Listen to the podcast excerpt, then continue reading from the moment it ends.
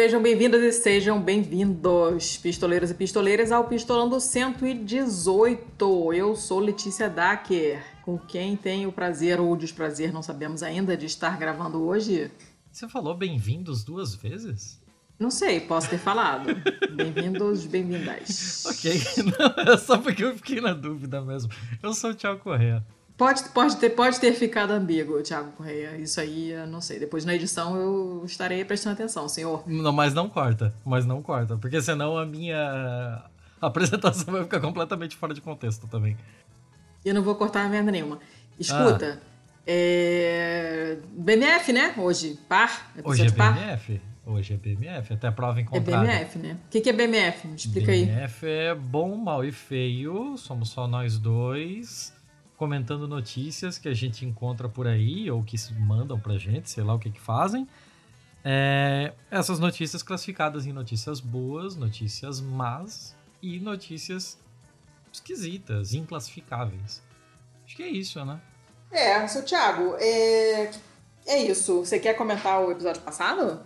Ah, o episódio passado foi feito a toque de caixa e já está velho. É incrível, assim, é tipo, a foi. sessão de sexta-feira da está CPI. velho, cara. Já que país está é esse? velho, cara. Em 24 horas ele faleceu de velhice. Que porra! Bem, uh, assim, foi tudo feito meio que em cima da hora, então a gente ainda não tem total capacidade de compreensão dos feedbacks e tal, né? A gente não recebeu tantos ainda. Mas, como diria Pedro Alau, mas. Para com esse mas que eu tenho trauma. é, tenho trauma. Pode parar, que ele falou 800 mans naquele. Aguento não. Ah, eu gosto, eu gosto. Tanto é que eu usei aqui só depois eu lembrei não, dele. Não. Mas tá, é. É, Apesar eu sei, de... eu sei que você gosta. e, e o que aconteceu é que a gente ainda não tem tantos feedbacks assim, mas assim, as poucas pessoas que já deram feedback, é, em linhas gerais, assim, concordam com o que a gente passou lá. O problema é que já tá tudo velho. E fica aí, né? Eu reforço a dica de fazer um consórcio entre vários podcasters aí para que todo dia em algum feed tenha alguma novidade para a gente poder ir acompanhando isso com mais celeridade. Você não fodeu, você não fodeu. É, é, é, impraticável esse país em que você grava o episódio na quinta, eles é, você grava na quarta noite, ele sai na quinta no meio-dia e na sexta ele já é velho. Impraticável. Dureza, né? Dureza, não dá, cara. Só o pessoal que faz os, os curtinhos mesmo ali, os, os resumões de notícia ali, né? O, da, o do Nexo e, sei lá, o do DW, que é bem curtinho, porque é, senão... mas resumão de notícia para quem não tá acompanhando as coisas e precisa de uma fonte de informação, né? a gente tá acompanhando, então a gente tá querendo fazer comentário mesmo, né? Então a gente não fala tão superficialmente quanto esses resuminhos passam. Só que, assim, é, qualquer coisa além de superficialmente já tem no mínimo uma hora, né? Sabe o que, que as pessoas podiam fazer, seu Thiago? Sabe onde é que a gente comenta pra caramba enquanto está acontecendo a CPI? Ah. Na Pistolândia, você não acha? Verdade. Que é, uma é boa. verdade. Inclusive, assim, esse episódio quase todo para eles é notícia velha, né? Exato. Mas aí qualquer um pode entrar na Pistolândia? Qualquer um, desde que cumpra pequenos requisitos, assim, que passam por uma pequena verificação de identidade por nossa parte, né? Porque a gente hum. a gente tem tomado algumas algumas medidas assim para para melhorar a segurança de todos que estão lá, assim, né? De a gente saber quem são, não ter não ter fakes, não ter é, qualquer tipo de problema lá e é, de alguma forma contribuírem para a nossa subsistência enquanto podcast. Não a nossa subsistência hum. enquanto pagadores de boletos, porque isso a gente faz de outras formas, mas como podcast, pelo menos, se a gente conseguir fazer isso sem tirar do bolso, já é ótimo. Pois é, e como que faz isso? Tem vários jeitos, você quer saber todos eles? Quero, já estamos aqui mesmo. Bora, tá. bora que é... vai começar a gravar logo que eu tenho hora para socializar. Tá, patreon.com.br pistolando se você está fora do Brasil a partir de um dólar. Se você está no Brasil, você tem o PicPay arroba pistolando e o catarse.me barra pistolando a partir de 5 reasitos. Isso aí, isso aí, falou tudo certinho. Aí, e aí vocês ganham, né? Ganham de. De, de, de lambuja. Eu adoro a palavra recompensa lambuja. de lambuja. Não é, é, eu também gosto, mas não é de lambuja, né? Vocês ganham de recompensa, né? Uma, a, o acesso à Pistolândia, que é um grupo de pessoas muito legais. Muito mesmo, um grupinho, um grupelho do qual nós temos muito orgulho, mesmo de verdade. Assim, é um pessoal muito bacana. A gente tem é, poucos, mas muito bons. Então. Se ajuda em tudo tá que dá. Compartilha a receita. Assiste filme, assiste tudo, série, tem todos os assiste corrida junto. Corrida, fala de música, troca playlist, o pessoal joga joguinhos, é. tem, tem de tudo. Tá Sim, muito bom. Jogar joguinhos, é um inclusive, legal, tem... ontem à noite, a gente teve uma pequena, um pequeno workshop no Discord aqui, porque a gente tava eu, na verdade, estava colocando mais uma pessoa no mundo da droga chamado Cities Skylines. Então, ajudando a passar os tutoriais e as coisas assim. Então, cara, é, tem de tudo lá, tem de tudo. Ah, esse, esse mundo eu desconheço. Se bobear, tem até grupo de troca de nude, só que daí, hum, esse daí, se tem, é clandestino. Eu não, Interessante, né? Interessante. Não participo, né? senhora. Cara, eu, eu não participo. Se tem, também não participo. Eu não participo do, do de música e não participo do de jogos. Então, se tiver outras coisas além disso, também não, não, participo. Mas, enfim, não importa. O que importa é que quem não conseguir ajudar financeiramente puder ajudar a gente dando aquele retweet maroto, mandando. Mais importante até do que, do que o retweet, né? Mandando um link específico de um episódio, alguém comentou alguma coisa, aí você fala, aqui, ó, sobre esse assunto aqui que você comentou, tio, tem esse episódio aqui. Aí você joga o link, entendeu? Na cara da pessoa e manda ouvir e fala que vai fazer arguição depois, entendeu? Ouve o que eu vou perguntar. É, e é isso aí. Então já, já dá uma, uma ajuda muito boa pra gente, porque é através do boca a boca que a gente cresce mesmo, né? Então é isso. Estamos pedindo essa, essa ajudinha para vocês. Vamos começar logo, seu Thiago, e a gente falar das coisas no fim? Sim, senhora. Começamos com o bom. É... Então. Quantos você tem? É, eu tenho. Peraí. Dois bons. Ah, tá bom. E eu já vou avisando que eu não trouxe mal hoje porque não sou obrigada. Não sou obrigada a trazer mal, não trouxe. Não quero. É, eu, eu também tenho dois bons, eu, eu tenho maus, mas. E não abro mão de dizê-los. Mas. Então tá vamos, vamos seguir dessa forma aí. Eu começo, já que eu, além dos bons, tenho maus também. Dona Letícia, eu começo com ciência, né? Que é só o que traz alegria pra essa porra desse podcast fudido. Ultimamente, sim. Ultimamente, tipo, nos últimos Ultimamente, três anos. Ultimamente, no sentido desde que a gente começou. É, exatamente. Tá. Você manja muito mais do que eu sobre o tema, mas eu sou trouxa e resolvi falar sobre, então agora eu vou ter que aguentar essa parada aqui.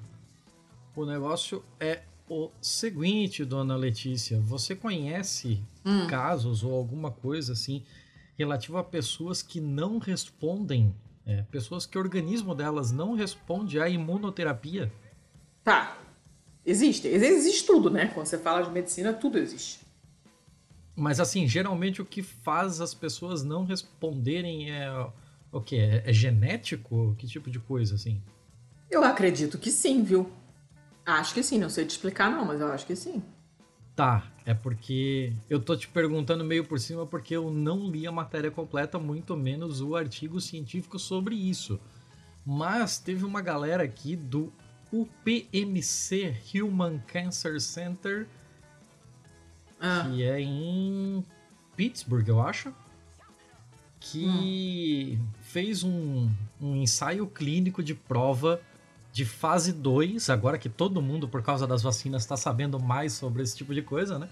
Então, esse é um ensaio clínico, fase 2, que foi publicado hum. na Science, ou seja, já foi revisado ah, por pares, sério? já foi colocado no, uhum. num lugar de, de responsa tal. E esse estudo diz o seguinte: transplantes de microbiota fecal Uh, eu adoro esse assunto, gente. Fizeram com que a pessoa vol... É, com que pessoas que o organismo não respondia à imunoterapia passassem a responder. Isso é muito, muito maneiro. Muito. Toda, tudo, tudo que tem a ver com microbioma é muito legal. Para mim não faz o menor sentido. De verdade. Isso. Por que não? Por que a microbiota fecal faria uma pessoa responder a um tratamento? Porque boa parte do nosso sistema imunológico, por incrível que pareça, está no nosso microbioma. As bactérias do bem, entendeu? Pelo tom de voz que você está usando para explicar isso para mim, já deu para ver que tá apaixonada pelo tema. Cara, esse, esse assunto é muito maneiro. Isso já apareceu na minha vida, assim, algumas vezes, né? Essa coisa do transplante fecal, eu não me lembro qual foi a primeira vez que eu vi, mas é um negócio maneiríssimo. E aí, eu me lembro, eu já comentei isso aqui, inclusive, é, que estava no, no, Museu da de, Science Museum de Londres, que é um dos, dos, nossos preferidos, quando a gente vai lá, a gente sempre passa lá, e teve uma mostra temporária contando a história de uma moça que nasceu sem estômago. Que? E é, ela nasceu sem estômago. Então ela passou, sei lá quantos anos da vida dela sem nunca comer nada. A, a alimentação era por. por é, não é nem é parenteral? Nem sei se é parenteral. Sei não lá. Não sei, não sei nem do que tá falando. É, ele tá comendo queijo derretido. Hum, hum, hum. Raclete. Bom pra caceta. Hum, e aí, é, tinha uma, uma série de painéis explicando como é que o microbioma atua, inclusive, no sistema imunológico, os problemas que ela tinha é, por não ter intestino colonizado, porque não comia nada, não sei o quê. E isso ficou muito na minha cabeça, foi uma amostra muito interessante. Ela tinha um intestino Mas toda essa decolonial. Parada... muito bom. Esse, esse negócio é muito maneiro porque você tem. É, é, é um campo tá, de estudo que está crescendo pra cacete. Você tem muitas possibilidades de estudo, tem muitas coisas. É, é, de estudos para depressão, para obesidade, para doenças assim de, de, de, origem de alguma forma imunológica, alergia, intolerância alimentar, não sei o que, tem um monte de coisas que tem é, tratamentos promissores usando esses tipos de, de, de, de, Não só de transplante fecal, mas de você mexer no microbioma da pessoa. A, o tipo de microbioma que você tem determina um monte de coisa na sua vida, inclusive teu estado de saúde mental. E só que a gente não sabe, porque ainda se está estudando isso, entendeu? Mas é uma, é uma parada muito, muito maneira. O que mais que diz a notícia aí?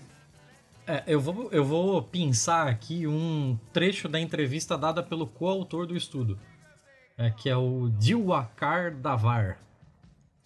E ele fala aqui pro. Ele é membro do programa de imunologia e imunoterapia do câncer. E professor assistente de medicina de, da Universidade de Pittsburgh. E aí ele diz: ó, sabemos que a composição do microbioma intestinal, bactérias intestinais, né? É, pode alterar a probabilidade de resposta à imunoterapia. Mas o que são bactérias boas. Existem cerca de 100 trilhões de bactérias intestinais e 200 vezes mais genes, genes bacterianos é, no microbioma de um indivíduo do que em todas as células juntas. Uhum. Caralho! É, surreal. Uh, o transporte fecal, o, o, transporte não, o transplante fecal oferece, transporte fecal é um caminhão de limpa fossa. o transplante fecal oferece uma maneira de, de capturar uma ampla gama de micróbios candidatos, testando trilhões de uma vez para ver se a presença de bactérias boas a bordo poderia tornar é, mais pessoas sensíveis aos inib inibidores é, PD1, que são os caras que eles pretendem atacar, né? No, nesse estudo clínico. Hum.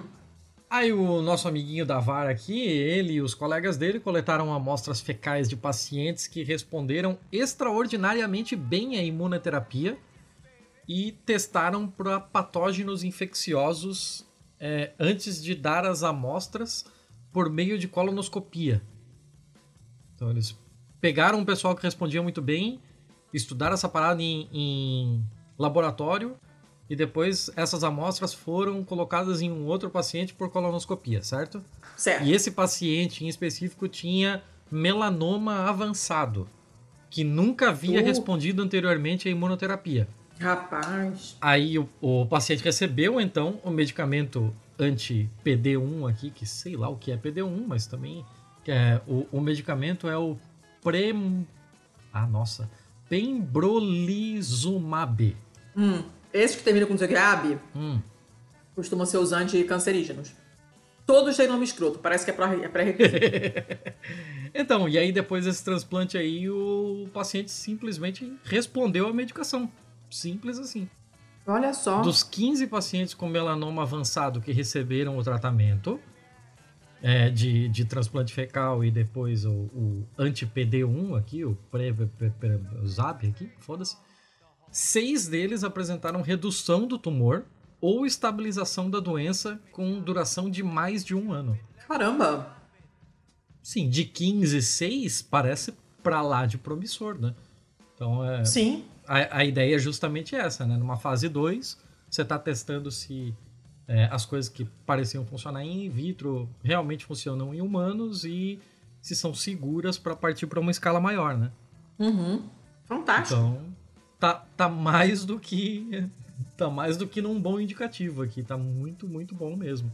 Vem O cá, bagulho... Hum. o artigo explica como é que é o transplante fecal?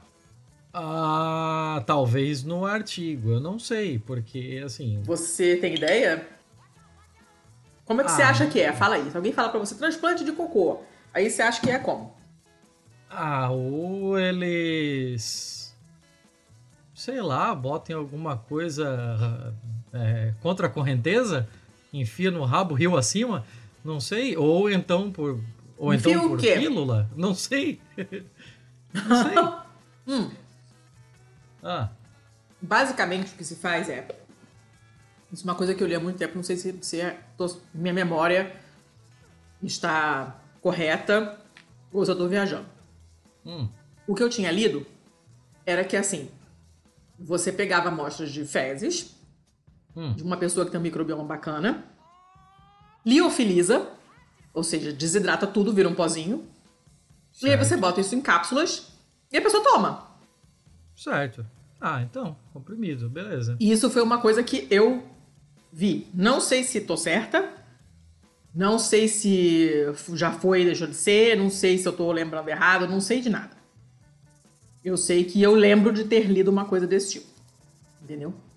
E é uma parada muito maneira, porque não é complicado de fazer, entende? É muito maneiro. Eu tenho muita vontade de fazer um estudo do meu microbioma, assim, de entender o que, que tem aqui.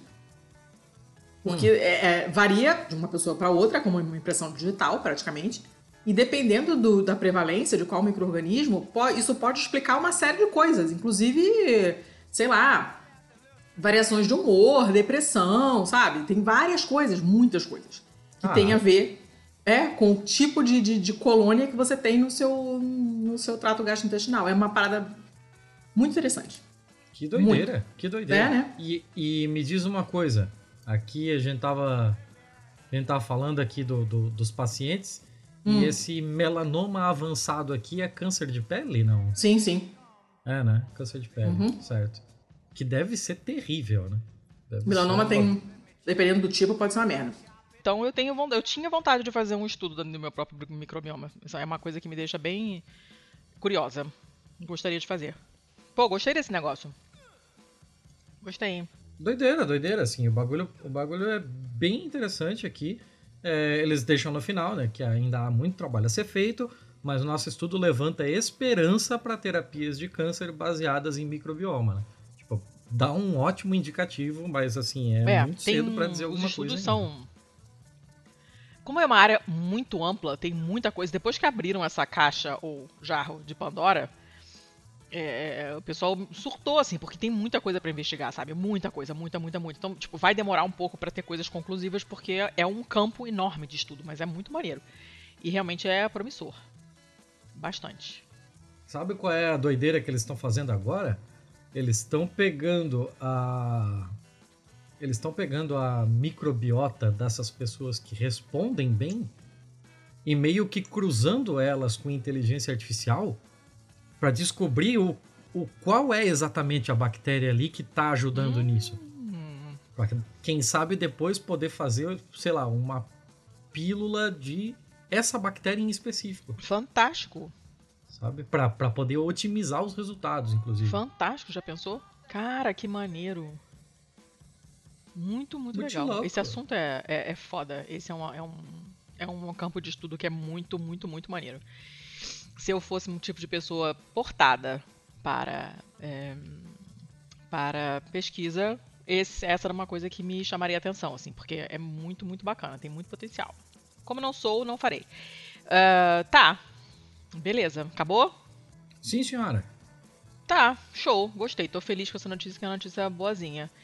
Eu tô agora com Hum. minhas, minhas notícias boas. A primeira é uma notícia da Galileu, que é do ano passado, na verdade. Mas eu achei bacaninha. Essa eu não me lembro mais quem passou. Eu vou ter que começar a anotar, porque eu recebo, já te falei, né? Muitas doações de notícias e às vezes eu lembro quem me passou, às vezes não. Então, essa é uma, da Galileu do dia 10 de fevereiro. Mas olha que bacana. Para afastar vespas, abelhas são vistas usando ferramenta pela primeira vez. Olha que maneiro. Como assim, ferramenta? Ferramenta é. Como é que você definiria ferramenta? Pedaço de pau. Vai lá. Sei lá, um pedaço de Não, pau. não é. Um extintor de Não incêndio. é martelo. Mas fala aí o que, que que você, como é que você definiria? A abelha, aquele enxame, né? Usando um pedaço de pau, aquele bonk do, do Hornidale. ah, não sei, não sei. O que, que pode ser uma ferramenta de abelha? Se alguém perguntasse pra você, define uma ferramenta aí, o que, que, você, o que, que você falaria?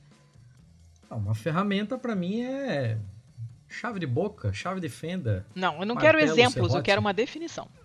Uma ferramenta é um utensílio que cumpre determinado fim. Ah, Simples assim. ó, então, esse utensílio pra você tem que ser o quê? Você tá complicando o que não é complicado, mas tudo bem. Utensílio. Utensílio é objeto. Tá. Tá, tá, mu- tá- Eu não Eu sei, ia eu, falar não tá sei onde é que você hoje, quer chegar com frase isso. tá batida já. Escuta. Eu não sei onde você quer chegar com isso. Ô, garoto, presta atenção. O negócio é o seguinte: Vespa mata abelha, né? Ah, Vespa Ah. é um bicho desgraçado, a gente sabe. Isso eu acho que não- ninguém disputa essa, esse, esse fato. É um fato universal que Vespa é um bicho desgraçado. E Vespa ataca abelha, né? hum. Aí, as abelhas revoltadas começaram a usar uma outra coisa, né? Porque normalmente a abelha não usa nada, ela simplesmente ela vai lá, come uma coisa, cospe outra, cera, molda, tal, não sei o quê. Dessa vez nós estamos falando de, de- das abelhas usando outras coisas para fazer, para resolver um problema. Essas outras coisas são fezes. É. Hum. Esse é um estudo da Universidade de Guelph, ou Guelph, não sei, no Canadá, que descobriu que as abelhas, no, as, as abelhas aí, que as abelhas no Vietnã, É, que- é que o V e o B são um do lado do outro no teclado. eu não tô olhando pro teclado. não. Teria desculpa se eu estivesse digitando, não estou.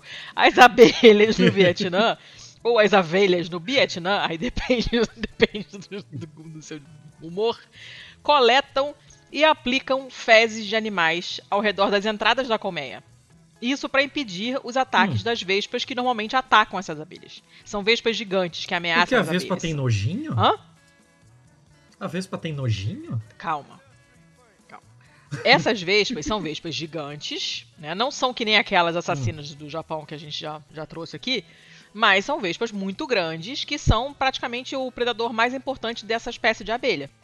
Elas invadem os ninhos, Hum. matam as abelhas e levam, embora roubam, as larvas e as pupas para dar de comer para sua própria ninhada. né? Então elas vão lá roubar comida, só que a comida no caso são os filhotes das abelhas. E aí, então, as abelhas falaram, cara, sem condições, não dá. E o- a, a pesquisa começou quando o cara, que é o pesquisador principal, perguntou para um apicultor lá no Vietnã, falou, gente, o que, que são essas manchas na entrada das colmeias? O cara falou, ah, esterco de búfalo. Ele falou, mas, por quê? Aí começaram a coletar as fezes de búfalo, de galinha, de porco, de vaca, colocaram tudo em montinhos perto de um apiário. E aí, no final do dia, eles viram, ficaram observando, né? E viram que mais ou menos umas 150 abelhas visitaram essas pilhas e pegaram aquele que era mais fedorento, que no caso era o de búfalo. Né? Aí a equipe marcou as abelhas individualmente para identificar elas nas colmeias e tal, e depois gravaram vídeos delas aplicando o material nas entradas. Elas pegam o esterco na boca, tem uma fotinha bonitinha dela aqui com o cocôzinho na boca, e, e ela vai e colocam na porta. Isso, depois observando, né, depois que estava lá o cocô na porta da, da colmeia, os observadores viram, os pesquisadores observaram que as vespas passavam menos da metade do tempo na entrada dos ninhos que estavam sujos com esterco e tinham menos propensão a atacar essas colmeias. Né? Então eles não sabem exatamente o que, que detém as vespas. Pode ser que seja o cheiro ruim mesmo, mas não se sabe se é isso ou se é outra coisa. Né? O que é muito maneiro. Eu nem sabia que esses bichos sentiam cheiro. Nem eu, mas fiquei sabendo agora, mas achei, achei é, interessante. E eles, elas, é, é, legal porque elas usam esse material para alterar a colmeia com um propósito. O propósito é proteger contra as vespas. Não é uma coisa do nada. A abelha acorda de manhã e fala: Hum, vou pintar a porta da minha colmeia de cocô. Não é. Né? Elas sabem, de alguma forma, que esse cocô, que esse esterco mantém as vespas afastadas, o que é muito maneiro. Aí, para provar isso, assim, os, os cientistas extraíram um, um feromônio que é que as, que as vespas secretam quando marcam uma colmeia alvo, né, para avisar para as amigas, olha, aqui tem pupa para a gente levar no delivery para as vespinhas. Eles recolheram esse feromônio, aplicaram numa colmeia e quando está aplicado na colmeia, mesmo que não tenha vespa nenhuma perto, mas se tem o feromônio da vespa, as abelhas vão lá e aplicam o esterco, ou seja, elas sabem que tem uma correlação. Entende? É feito de hum. propósito, assim, é muito maneiro. E elas modelam, elas usam as peças bucais, né, da, da, ali as mandibulinhas e tal, para modelar esse esterco de modo que ele fique grudado na porta da colmeia do jeito que ela quer. Ou seja, é, é, é como praticamente como segurar ou manipular uma ferramenta. Você está pegando uma coisa e transformando em outra e aplicando de um jeito que tem um propósito, que serve. Isso é muito maneiro. Já pensou? Eu não, nunca tinha ouvido falar disso. Tá. São pouquíssimos os animais tá. que usam ferramentas, assim. Não é uma coisa comum. Mas é muito maneiro. Muito legal. Eu fiquei boladaça com essa notícia, assim, que eu realmente nunca tinha ouvido falar. A gente sabe que, que a abelha é um bicho inteligentinho, né, e tal, e faz um monte de coisa interessante, não sei o quê, mas eu nunca tinha ouvido falar disso, não. Eu achei muito bacana. E realmente deve ter uma coisa a ver com cheiro, porque se elas escolheram, né, de, de todas as pilhas de cocô de bichos diferentes, elas escolheram mais fedido, é provável que seja que o fedor seja um fator repelente para vespa mesmo. Eu achei muito bacana. Achei legal. A abelha é um bicho muito foda. E Vespa é filho da puta e são horrorosas. Odeio, odeio Vespa, odeio, odeio, odeio. Já matei duas hoje na minha varanda. Começa a esquentar, elas ficam ensandecidas. Odeio Vespa, tem que acabar a Vespa. E, e é isso só a notícia, mas eu achei maneiro, porque bicho é muito legal. Bicho esperto, então, mais legal ainda. Maneiro, maneiro. Maneiro, mesmo. né? É, é um pouco confuso para mim ainda, ela, de, de certa forma. Por que que, que, que tá mas é confuso? Mas é maneiro. Ah, não sei se eu concordo com essa definição de ferramenta. Ah. Porque, tipo, é como se a. É como se o, o cocô fosse a matéria-prima dela, né? Então, tipo, ela tá modificando o cocô para utilizar para uma determinada função. Hum. Então. É, cara, eu, eu acho que. Parece, é, é, parece, é uma, o, cocô é o produto. Uma definição né? meio ampla. Então, tipo, né? ferramentas, ferramentas são o que você usa para transformar uma matéria-prima em um produto. No caso, o cocô é, o pro, é a matéria-prima e o produto pois depois. Pois é, fica né? estranho, né? Eu não sei se eu concordo com essa definição de ferramenta. Mas. E também acho estranho esse negócio do, do, do, do de não saber ainda hum. o que exatamente que repele a Vespa. Ah, mas isso aí é o... isso não é fator de confusão, isso é fator de desconhecimento sim. ainda. Sim, sim, sim, sim, né? sim, sim, sim, sim. Aí é... é só porque eu sou idiota. Mas ok, vamos continuar a biologia ainda. Eu tô impressionado que as nossas duas notícias, sem combinar, ambas são de cocô. Ah, meu Deus, estamos bem hoje. Pois é, já já já começamos combinandinho. Uh, posso ir para minha segunda? Deve. Ok. Notícia fresquinha. Fresquinha não. De quando que ela é? Ela é do dia 21 de abril agora. E é da New York Times. E ela também é de biologia. É um bagulhinho muito curioso. Hum. Eu, você sabe que bicho é o, o, o Tanager? Quê? Tanager. Não, T-A-N-A-G-E-R. não. Sei que é isso não. É um, é um passarinho. É um passarinho muito bonito. Deixa eu ver se eu acho aqui o nome desse diabo em português. Devia ter feito isso antes de começar o episódio. né? É, sou seria assim. interessante, né? Mas a gente sempre É, faz as coisas ele é a família Traupidae. Traupidae, conhecidos como Ties. Ah, agora ties Eu sei sim. que é. Que bonitinhos. Eles são lindos, Coloridinhos. né? Olha esse vermelhinho. Lindo.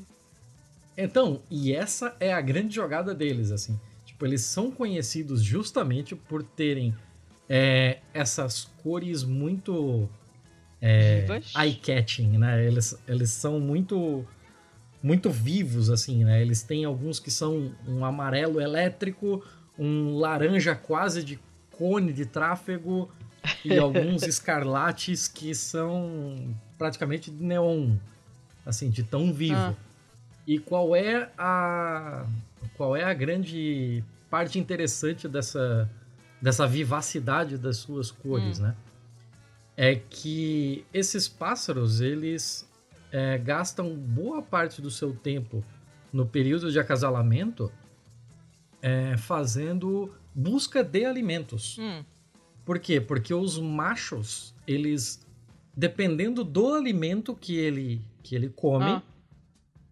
esse o alimento interfere para que a cor dele fique mais viva ou menos. Olha, igual o camarão. É, então passa a ser o fator de o fator de, de escolha no acasalamento que as Ah. fêmeas dão preferência para os machos que são de cores mais vivas, porque isso diz que ele é um, um macho de cores vibrantes, manda um sinal de que ele tem uma dieta melhor, Uhum. que ele está em boa saúde e que ele consegue, inclusive, é, ter mais capacidade de voo, esse tipo de coisa, para ir até lugares em que os outros não estão indo Ah. para conseguir esse alimento diferenciado. Então isso vira aquele fator evolutivo de, de preferência dele. né? Aham. O famoso agora vi vantagem. É. é bem por aí. né? Ah. O que que acontece? Alguns pássaros, e essa é a grande questão da reportagem que foi mandada, eles conseguem falsear as suas cores para atrair fêmeas. Olha que safado. Como que eles fazem Então, isso? os os machos eles têm umas microestruturas nas penas deles Ah.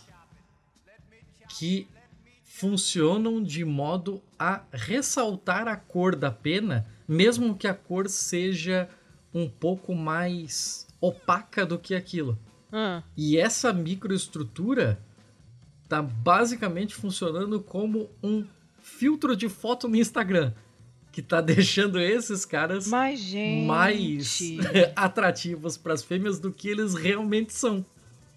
E a pressão evolutiva, a, a, a parte randômica do negócio, é que justamente por esses caras terem mais habilidade em falsear suas cores, ah, essa, essa microestrutura, essa, essa questão genética das penas deles, está sendo passada para frente. Olha só. Então estão- então está ficando evolutivamente mais comum na espécie, justamente porque está funcionando muito bem como um fator de, de falsear penas mais vivas e tornar ele um reprodutor desejável para as fêmeas. Que coisa interessante. Os caras estão usando Photoshop na vida real. Fantástico. É muito massa Muito isso. Eu achei maneiro. Que muito bicho danado. Gostei, hein? Malandríssimo. Malandrésimo. Olha só que safado. Olha. E tem vários desses no Brasil. Ele é um pássaro. O Tia é um pássaro muito comum no Brasil. Tem um do vermelho bem, bem, bem vivo, que é o Tia Sangue. Ah, Ele é sim, é conhecido, é linda a cor. Olha só que safadex. Estou chocadita. Ah, mas assim que é bom, né, cara? assim que é bom. Enganando. Ó, que safado. É, tem até uma frase aqui bem no finalzinho da reportagem, né?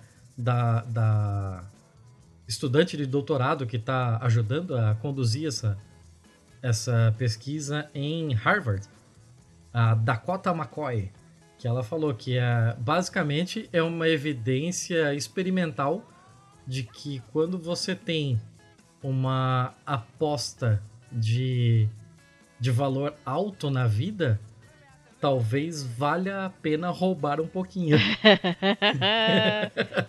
tipo uma high stakes testing life, né? Interessante, hein? Pô, gostei dessa, bem legal. Fica a dica, mandou, interessante, mandou interessantíssima essa daqui. Sim, senhor, sim, senhor. Tá, que mais? Só, vou eu agora então. Que mais que é a sua vez agora, Agora né? vou eu. É, que mais? Então, essa aqui. Olha, vocês sabem que a gente tem um, uma coisa com fungo, né? Então lá vamos nós falar de fungo de novo, tá? De novo? De novo. Você não vai gostar de várias coisas nessa notícia, porque começa que ela é de um site chamado. Peraí, que tem, abriu uma coisa aqui que eu não sei qual que tá falando. E. Cala a boca. Obrigada. É um site chamado Inovação Tecnológica. Eu adoro esse site. É, ele eu é, adoro esse ele site. Ele é horroroso. Eu sigo esse site tem uns 12 anos. Ele é horroroso, certo? Você concorda comigo que ele é horrível? Ele, ele tem exatamente o mesmo layout há 12 anos, desde que eu conheço esse é, é notável, inclusive. Nota-se claramente, porque né, ele é pavoroso. Mas, eu, enfim. Sério, eu adoro é, esse É uma notícia. É uma notícia desse mês ainda, do dia 7 de junho.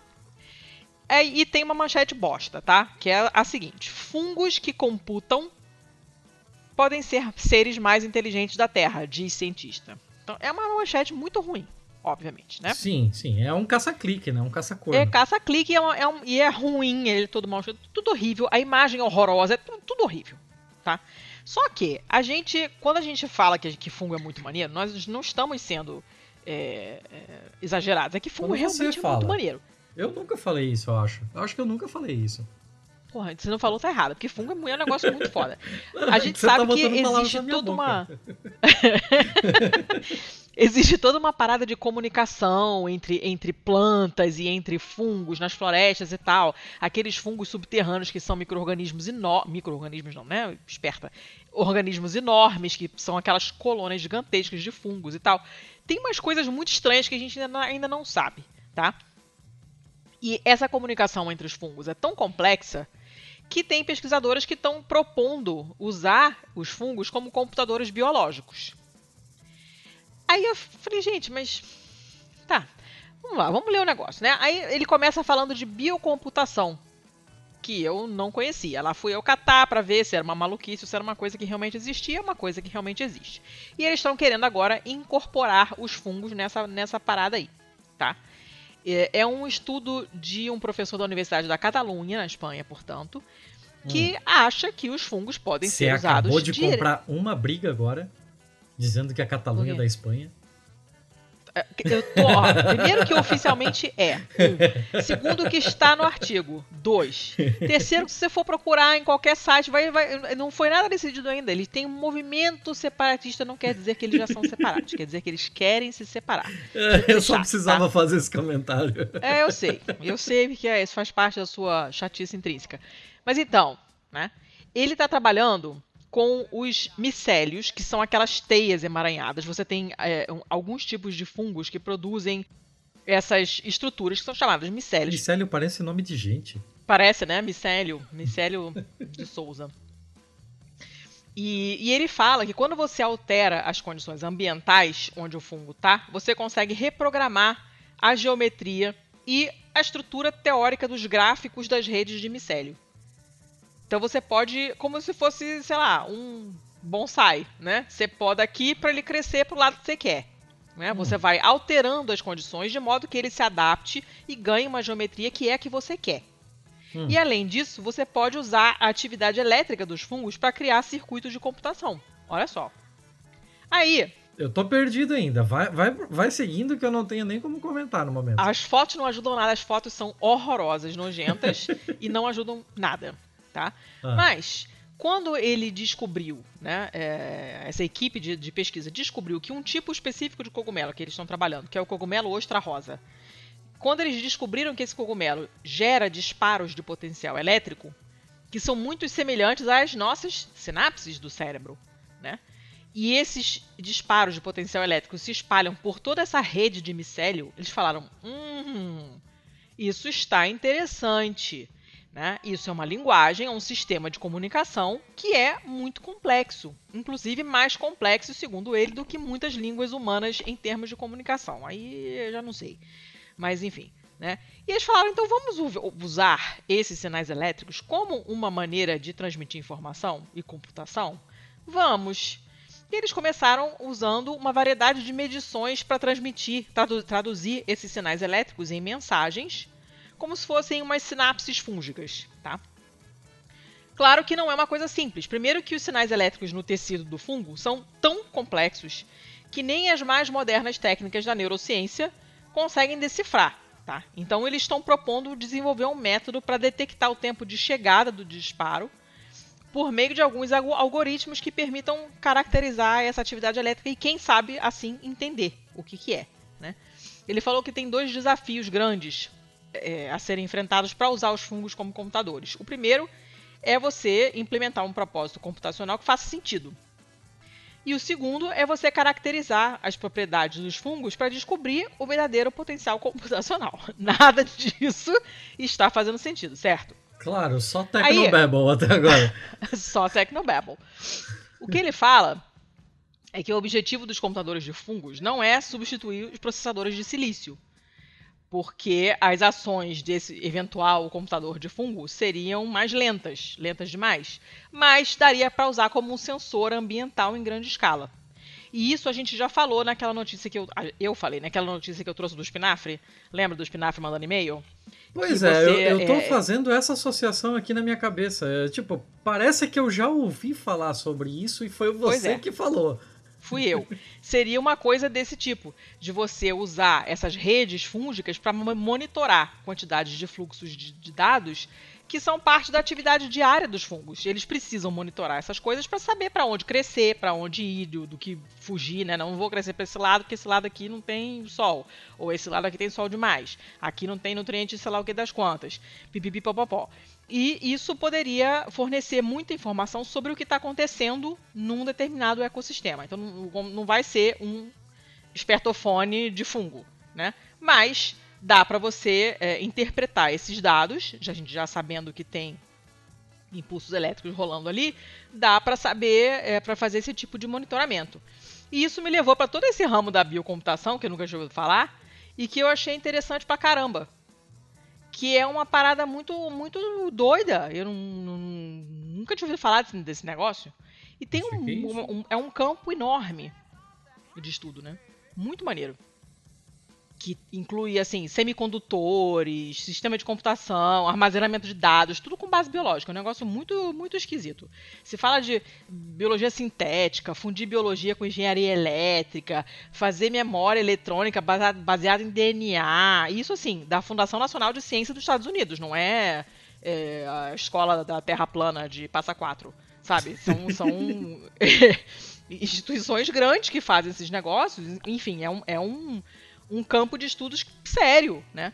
E é um, é um negócio estranhíssimo. É, teve uma, uma iniciativa europeia que lançou as bases para a construção do primeiro biocomputador um tempinho atrás, em 2017, se não me engano, se estou fazendo as contas direito. É um negócio muito estranho. É, não, não, não, entendo como funciona muito bem, mas se você pensar que você tem comunicação através de impulsos elétricos, não é uma coisa é, de ficção científica. Porque a nossa, os nossas células, os nossos neurônios se comunicam através de, de impulsos elétricos. Então a gente não está falando de uma coisa completamente louca tirada do cu. É uma coisa que já acontece. Agora é uma questão de você conseguir usar isso em outros seres e com outros propósitos. Né? Eu achei bacana, apesar de ser extremamente confusa a notícia e não querer dizer muita coisa, mas eu achei bacana e aparente daquela notícia do espinafre. E se isso ajudar a gente a entender melhor é, como está um determinado ecossistema, olha, isso aqui daqui a pouco vai morrer tudo, aqui vai ter uma catástrofe, aqui está ótimo para plantar sei lá o que, aqui você tem que deixar a terra sossegada agora, porque senão é, não vai dar para plantar mais merda nenhuma. Eu acho que já ajuda, né? Então eu achei bacana, apesar da foto ser nojenta. Eu não, não, não sei nem explicar. Eu que morro que é de foto. medo dessa, desse tipo de coisa. Porque assim, eu, Por quê? Porque biologia sempre foi a minha pior matéria. Então, tipo, Ah. se começarem a misturar essas porra, eu vou me foder. Ah, garoto. Imagina, Fazer o quê, né? Você imagina que legal se a pessoa tivesse que comprar um computador e ao invés dela escolher entre AMD ou Intel, ela estivesse comparando especificações de diferentes nomes científicos de fungos, né? Ah, esse daqui dá Pois mais é. capacidade de processamento. Mas esse aqui é melhor condutor. e era isso. É uma notícia muito estranha, mas eu acho que tem potencial. E eu fico feliz com essas coisinhas de. de você usar. de você monitorar para poder usar melhor a, a terra, né? E fazer render mais e tal. E de maneira que role uma comidinha, mais, mais alimentos e melhores, né? Sem precisar tochar de, de agrotóxico, disso, de aquilo. Você vê, cara, não, hoje é- não dá pra plantar isso aqui hoje não, que tá ruim, planta outra coisa. Beleza, você sabe exatamente o que, que tem ali, porque a, a planta ou o fungo, lembrando que fungo é fungo, fungo não é planta, é, tá lá monitorando pra você, te manda um e-mail, de repente você recebe um e-mail do espinafre, recebe um SMS do fungo, e aí ele fala, não, aqui agora você vai ter que plantar a lentilha, porque tá faltando nitrogênio aqui. Aí você fala, show, e aí você vai lá e planta lentilha e não, sei lá, milho que você ia plantar, entendeu? e não precisa adicionar nitrogênio. É legal, muito bom, muito bom. É legal se o espinafre servir como um sensor de si mesmo, de quando já tá no, no período de, de colheita e tal, quando já tá ideal e tal, né? E aí ele só manda uma Ah. mensagem no seu celular, vem me comer.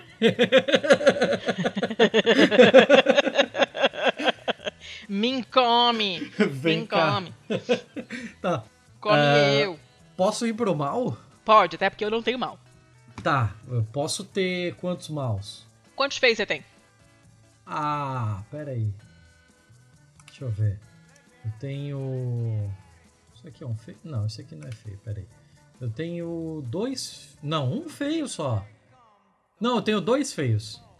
Dois só? Dois. Mas eu posso conseguir um novo a qualquer momento se você quiser que eu tenha mais. Ah.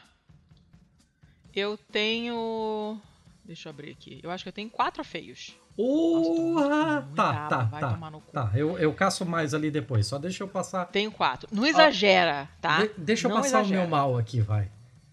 É uma notícia da Input Magazine. É uma, uma notícia é, sobre joguinhos, joguinhos de computador. Ah, Primeiramente, vamos colocar um ponto pacífico aqui. Que Hum. quem faz algum tipo de separação entre mundo real e virtual já tá errado, certo? ah. Sim. Todo mundo hoje tá num híbrido muito louco entre os dois. Uhum. E você namora no computador, faz as compras no computador. Você só não dorme no computador porque não- ainda não dá. Ainda. Ainda. Ainda. Mas tá. Dito isso, vamos falar sobre um joguinho aqui, um joguinho de sci-fi que é, Hum. se eu não me engano, ele é até é, de mundo aberto. Não sei se é gratuito ou não. Eu acho que não. Chamado Elite Dangerous. Que? Que nome horrível. Não gostou do nome? Não. Tá, beleza. Mas vamos falar sobre ele igual, porque foda-se. Não, não tô pedindo pra você não falar, só tô comentando que é um nome feio. Só isso. O Elite Dangerous ele é um jogo de sci-fi que você pode basicamente montar a sua, junto com seus amigos, a sua frota espacial, né? De, de, de fighters e, e, e tal, para fazer as suas missões aí. E, porra, como é mundo aberto, você tem coisa pra cacete pra fazer de diferente, de N formas diferentes, né? É, e todo mundo interagindo junto no, no, mesmo, no mesmo mapa ali. Então, quando você tá matando, tá explodindo uma outra navezinha, não é uma navezinha qualquer. É um outro Hum. coreano de 13 anos, né? Não sei. Muito importante isso. Ah. Qual é a, a grande doideira para trazer ela, eh, esse jogo ainda pro mal? Vamos lá. Tem um grupo de jogadores que são golpistas espaciais. Tá. Eles são membros de um grupo que escondem, que eles se escondem em algumas áreas onde os jogadores mais novos costumam se reunir. Hum. Eles vão lá pro cantinho do mapa onde os noobs sempre vão. Ah. Manda noobs. E aí, basicamente é isso que eles dizem para os desenvolvedores do jogo, porque eles eles aproveitam esse lugar onde todo mundo que tá ali, quase todo mundo é novato, e chegam para esses novatos oferecendo uma oferta boa pra Oferecendo uma cacete. É, Ó, o oferecendo. Ah, é, oferecendo uma. É making an offer, né? Então. fazendo uma, fazendo É, uma oferta. Fazendo uma oferta, fazendo uma oferta. Que é talvez até boa demais pra ser verdade. O negócio é que os jogadores iam ter que fazer uma, uma missão pra ganhar fundos, né? Ganhar, ganhar o dinheirinho do jogo ali. E esses fundos seriam usados pra criar uma nova nave espacial para levar eles até uma colônia de mineração sobre o disfarce de uma empresa que funciona semelhante a uma comuna. Semelhante a um. Tá, sob, sob, sob o disfarce. Ah, Sob, eu falei sob. entendi sobre, desculpa. Ah, eu falei Ah. sobre. Eu falei sobre disfarce. Sobre o disfarce.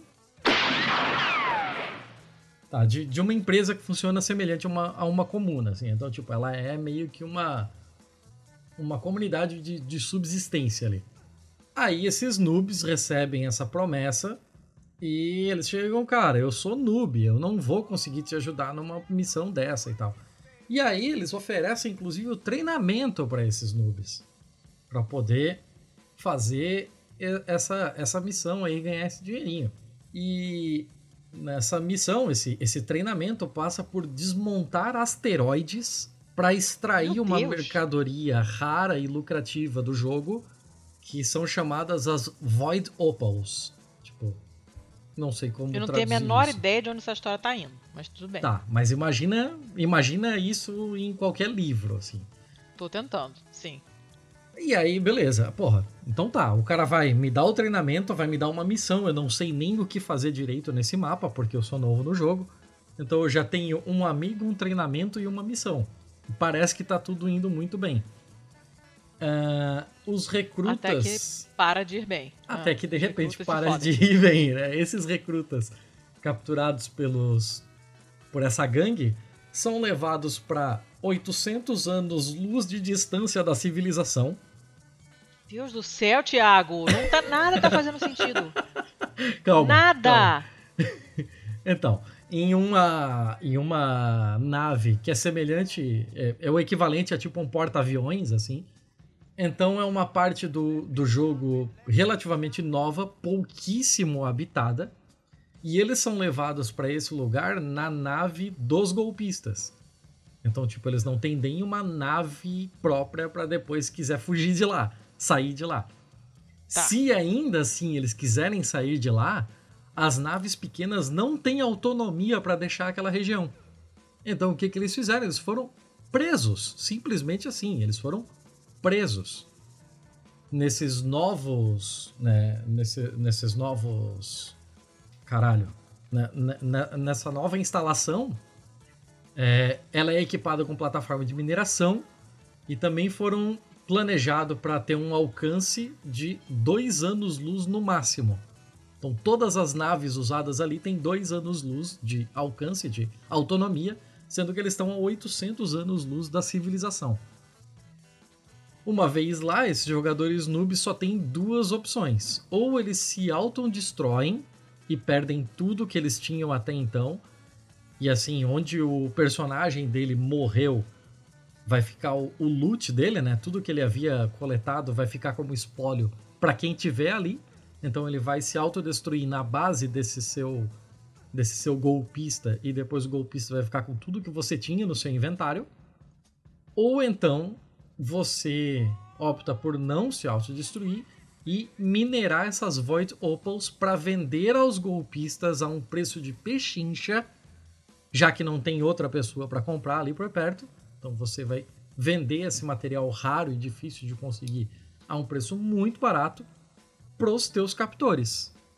E eles prometem para você que depois de você coletar X, eles te deixam ir embora.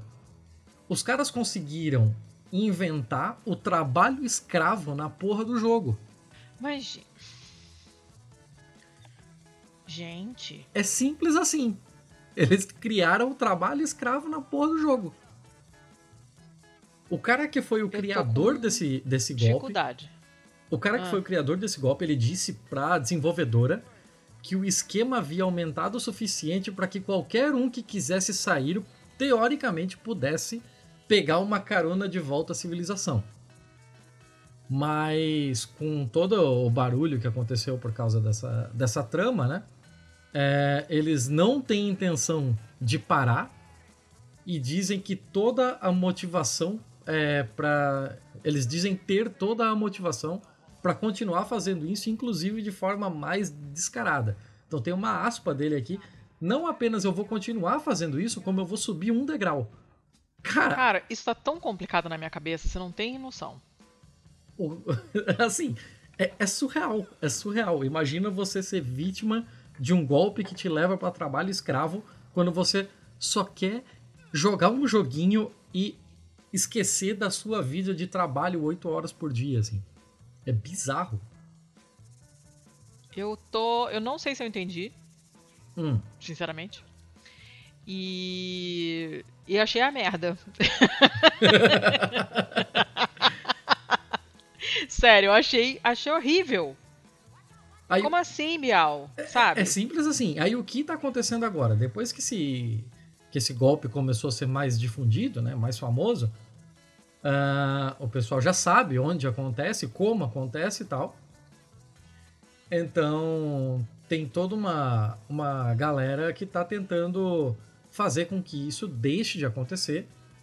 Então eles já encontraram um ponto médio entre esse complexo industrial da prisão é, e a, a civilização ali e algumas alguns outros cooperativas de jogadores, né? Alguns outros jogadores associados estão liderando esforços para resgatar os que estão presos pelo grupo. Gente, isso é muito bizarro. não- eu tô tendo muita dificuldade pra entender. Cara, Então imagina, Que- eles estão montando uma, uma operação de rendezvous, eles estão montando. A gente vai ver no- nesse jogo em breve algo muito próximo de, sei lá, da rendição de Auschwitz, tá ligado? cara. Bom, então tá bom, né? Quem, quem sou eu? Tá, não sei nem o que te dizer. É um gulag espacial. Isso, é, te ma- dizer. isso é, é, é maluco. Não, que é maluco eu não tenho a menor dúvida. Eu só tô tentando entender, mas tá muito difícil pra mim. Eu realmente não levo não levo jeito pra nada do mundo de games. É totalmente não me pertence. Não me pertence. Mas enfim, é uma notícia ruim. Escravidão é ruim sempre, né? Inclusive virtual. Tá. O que mais? O que você quer que eu te diga? Nada. Posso. Eu posso você tem mais um mal? Tenho mais um mal. E é mais uma pessoa que presa. Ai, meu cacete. Fala. Eita porra, lá vamos nós de novo. É, notícia da BBC do dia 22 de abril agora. Hum. ah, fala sobre um cara. Vamos começar com a história dele lá atrás, em julho de 2017.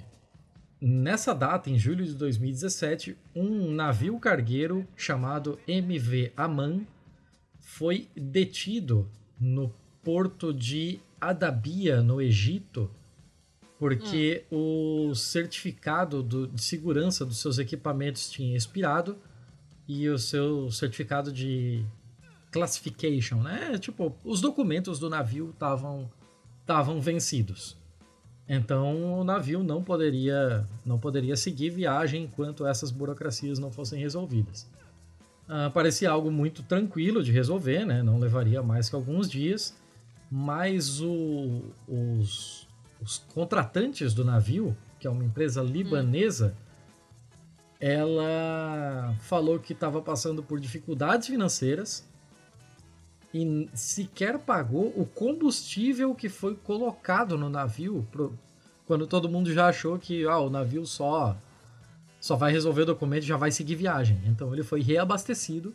A empresa libanesa não pagou esse combustível e os Ai, gente. donos do navio, é, que são barenitas, também acusaram dificuldade financeira.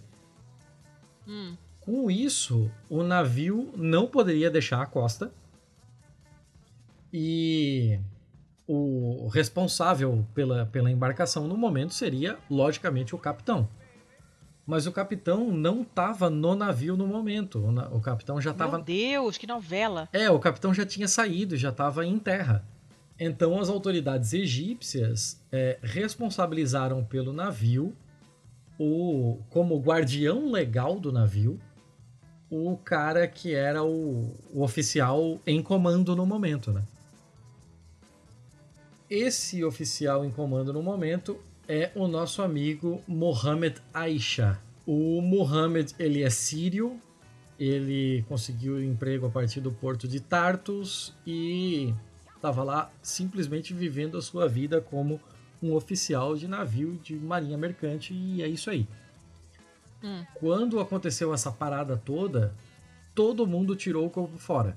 Os donos do navio, que são barenitas, os contratantes do navio, que são libaneses, o capitão do navio não foi encontrado, sobrou para ele a responsabilidade legal sobre. Quando viram que, que esse negócio ia se, se demorar muito para resolver, é, as autoridades egípcias disseram que todos poderiam deixar o navio, exceto o seu representante legal. Ah, que ótimo. Afinal, ele não pode deixar uma vez que ele é o, o responsável pelo navio. Lembre-se que estamos falando que eles aportaram em julho de 2017. Gente. Esse mês, quatro anos depois, ele foi liberado a deixar o navio. Ele passou. Sabe que eu acompanhei essa história? Quatro. Eu me lembro dessa história. Fodendo anos preso num navio, o um navio sem eletricidade, o um navio sem nada funcionando nele, só uma carapaça de aço. Gente. Nesse meio tempo, a mãe dele faleceu. Ele não pôde ter nenhum tipo de contato com a sua família desde então. Ele, a única, o único contato que ele tinha com a família era o telefone do irmão que trabalha para um outro navio. Nesses quatro anos, pelo que a matéria diz, o irmão passou várias vezes pelo canal de Suez, então eles estiveram muito próximos, mas não próximos a ponto de um, tipo, conseguir acenar para o outro, né? Uhum. E só agora, depois de quatro anos, ele conseguiu liberação para poder deixar o navio. O navio, em março de 2020, acabou é, se desprendendo da sua ancoragem por conta de uma tempestade e acabou sendo arrastado por essa tempestade por cerca de 8 quilômetros. Sendo que um pouco mais para frente ele acabou é, encalhando né, algumas centenas de metros da costa. O que o próprio Muhammad diz que foi tipo um ato de Deus, assim, porque agora ele estava mais próximo da costa e ele estava a alguns minutos de a nado da, da costa para poder ir até a, a borda e comprar comida e carregar o celular dele. Ah, eu, cara, teve um podcast que falou sobre isso, contou essa história e usou essa história para explicar por que, que esse tipo de coisa acontece. Eu não, me, não tenho a menor ideia de qual foi o podcast, então eu não posso procurar. Eu realmente não, não, não sei. Nossa, por Se favor. Eu encontrar, lembre. eu boto na pauta. Lembre, é bizarro. Por favor, lembre e me diga qual é. Porque é, é, é muito interessante, surreal. porque a gente escuta essas notícias, principalmente depois desse babado que rolou no canal do Suez e tal, não sei o quê, e é, é um mundo tão distante da gente que a gente não, não pensa no que, em como essas coisas funcionam, né? Só que tem uma toda uma parte administrativa e, e financeira e logística complicadíssima. Você está falando de transporte de navios monstruosos carregando cargas caríssimas, de um, passando de um país para o outro. A bandeira é de um país, a tripulação é de outro, a empresa que possui o navio é de outro país. É um negócio super complicado. E aí, volta e meia, acontece um caso desse, desses caras que ficam no limbo. O cara não pode sair do navio, porque se ele sair é, ele perde todo o dinheiro do trabalho, do, do, tempo que ele já trabalhou no navio, porque é considerado brecha de contrato. É, e aí, às vezes, ele não pode nem descer do navio, porque ele não tem visto para aquele país. É uma situação complicadíssima. E, obviamente, quem toma na bunda é sempre o, a parte mais fraca né, da relação. Eu vou, eu vou fazer um esforço aqui, vou tentar achar, porque é um episódio muito interessante. É em inglês, mas eu não me lembro qual. Eu vou ter que dar uma fuçada aqui. Por favor, por mas favor, tá. me passe. Tá. Porque tá. só a gente acha que é um negócio assim muito muito bizarro e surreal, mas segundo aqui a, a, a OIT, na, na sua parte exclusiva de, de monitoramento de serviços marítimos, só em 2020 foram é, 85 novos casos como o desse cara. E, tipo, tripulantes presos Caraca, ao navio. gente. Caramba. O que é, tipo, o dobro do que foi em 2019. Então esses casos vêm aumentando pra cacete. Gente. Difícil, hein? Esse é um mundo que dá uma raiva enorme quando você ouve, porque é, é muito, tudo muito injusto. Porra! Muito, muito, muito, muito. Tá, não quero mais saber de notícia, de notícia ruim. Acabou? Tá Acabaram bom. seus maus? Acabou então, acabou. Tá, cola lá na pauta, pelo amor de Deus, Estou pra colocando. agilizar minha vida. Muito obrigada. E vamos para os feios, então. Eu tenho quatro. Comece, manda ver. Começo? Tá. Eu vou. Eu vou até mudar a ordem aqui. Eu vou começar com uma do dia 10 agora de junho, tá? Uma notícia do Daily Mail. E a manchete é isso aqui. Soldado com uma tatuagem de suástica no testículo vai para cadeia por 19 meses por estar quebrando as leis é, da Áustria sobre glorificação do nazismo. Tá. Tá? Não é algo que me surpreende vindo da Áustria, mas tá. Não, nem, nem a mim, mas. é, esse cara. Esse cara é um soldado, tá? Do exército austríaco. Taranana, ele tem 29 anos, né? Ele tinha bebido duas garrafas de uísque.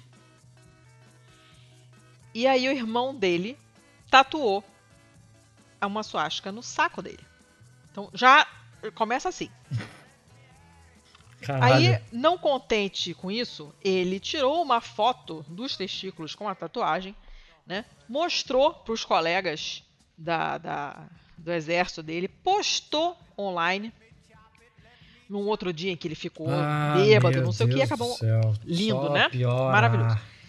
Pois é, não se sabe quem é o soldado porque a Áustria tem leis de privacidade muito sérias e tal, então não se sabe quem é o Áustria tem Mas, lei de privacidade muito séria quando é pra defender nazista. É isso que a Áustria tem. óbvio. Mas é claro, mas a gente sabe disso, né? Mas ele já foi acusado, inclusive, de postar fotos de nazistas num museu é, de, de, de- da Guerra Fria. Ele já bebeu, já foi, já postou foto bebendo vinho com a etiqueta do Hitler. Já postou propaganda nazista online. O cara é um bosta, né? Um bosta. E ele acabou sendo mandado para cadeia por 19 meses, que é pouco, obviamente, né? E ele disse que durante o julgamento ele expressou remorso, coitado. Disse que sente muito, está muito embaraçado pelas suas ações do passado. Coitadinho, né?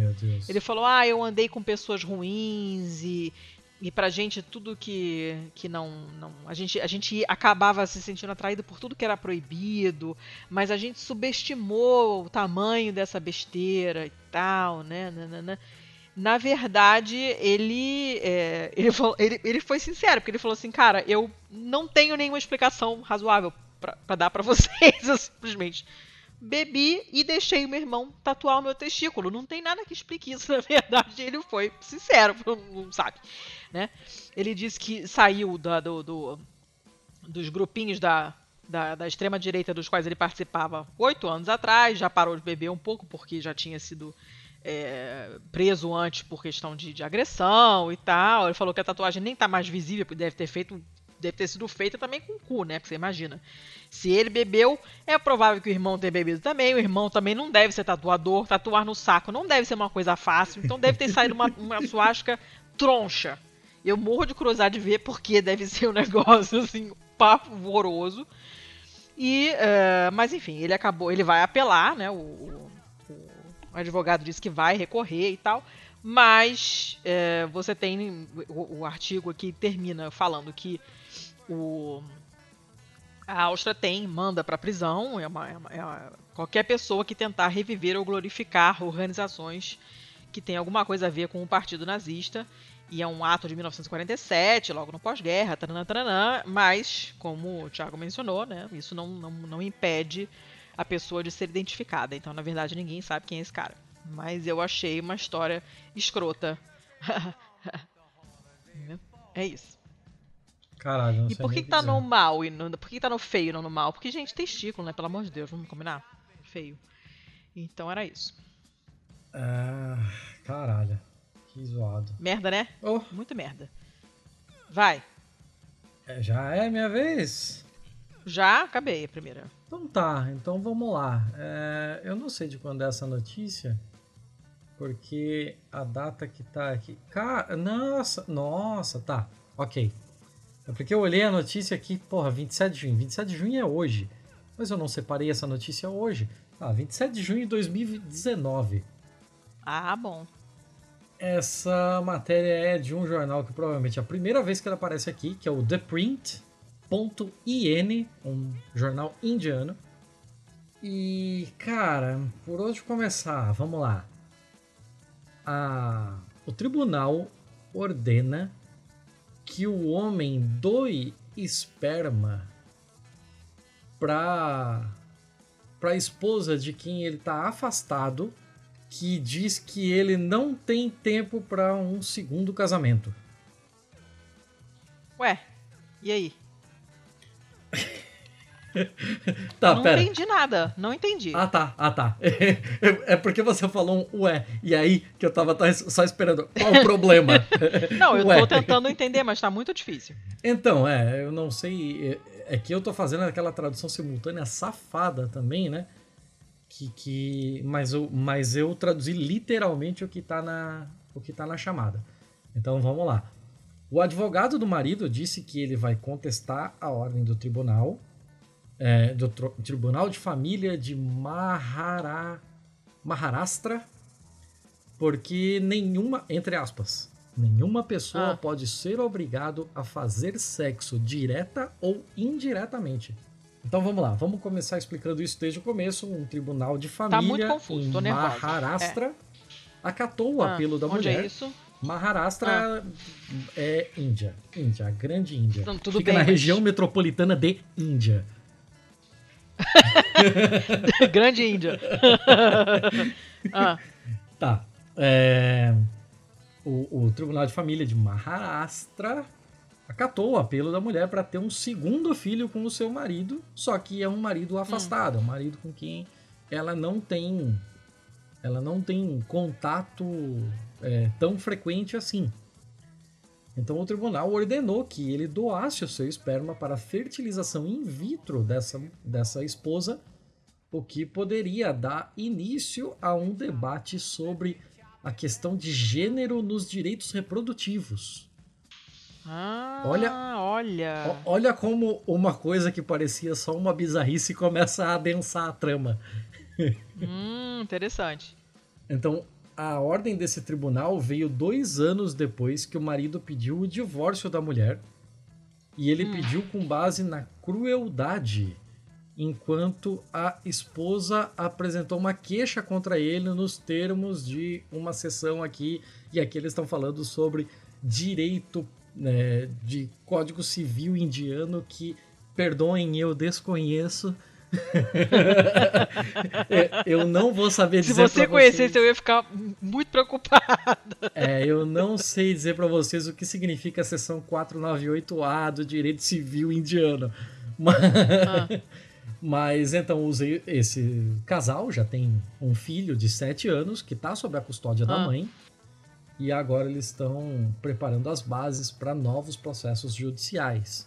O advogado do marido diz que contestaria a ordem do tribunal sob o argumento de que era uma violação dos direitos fundamentais do marido.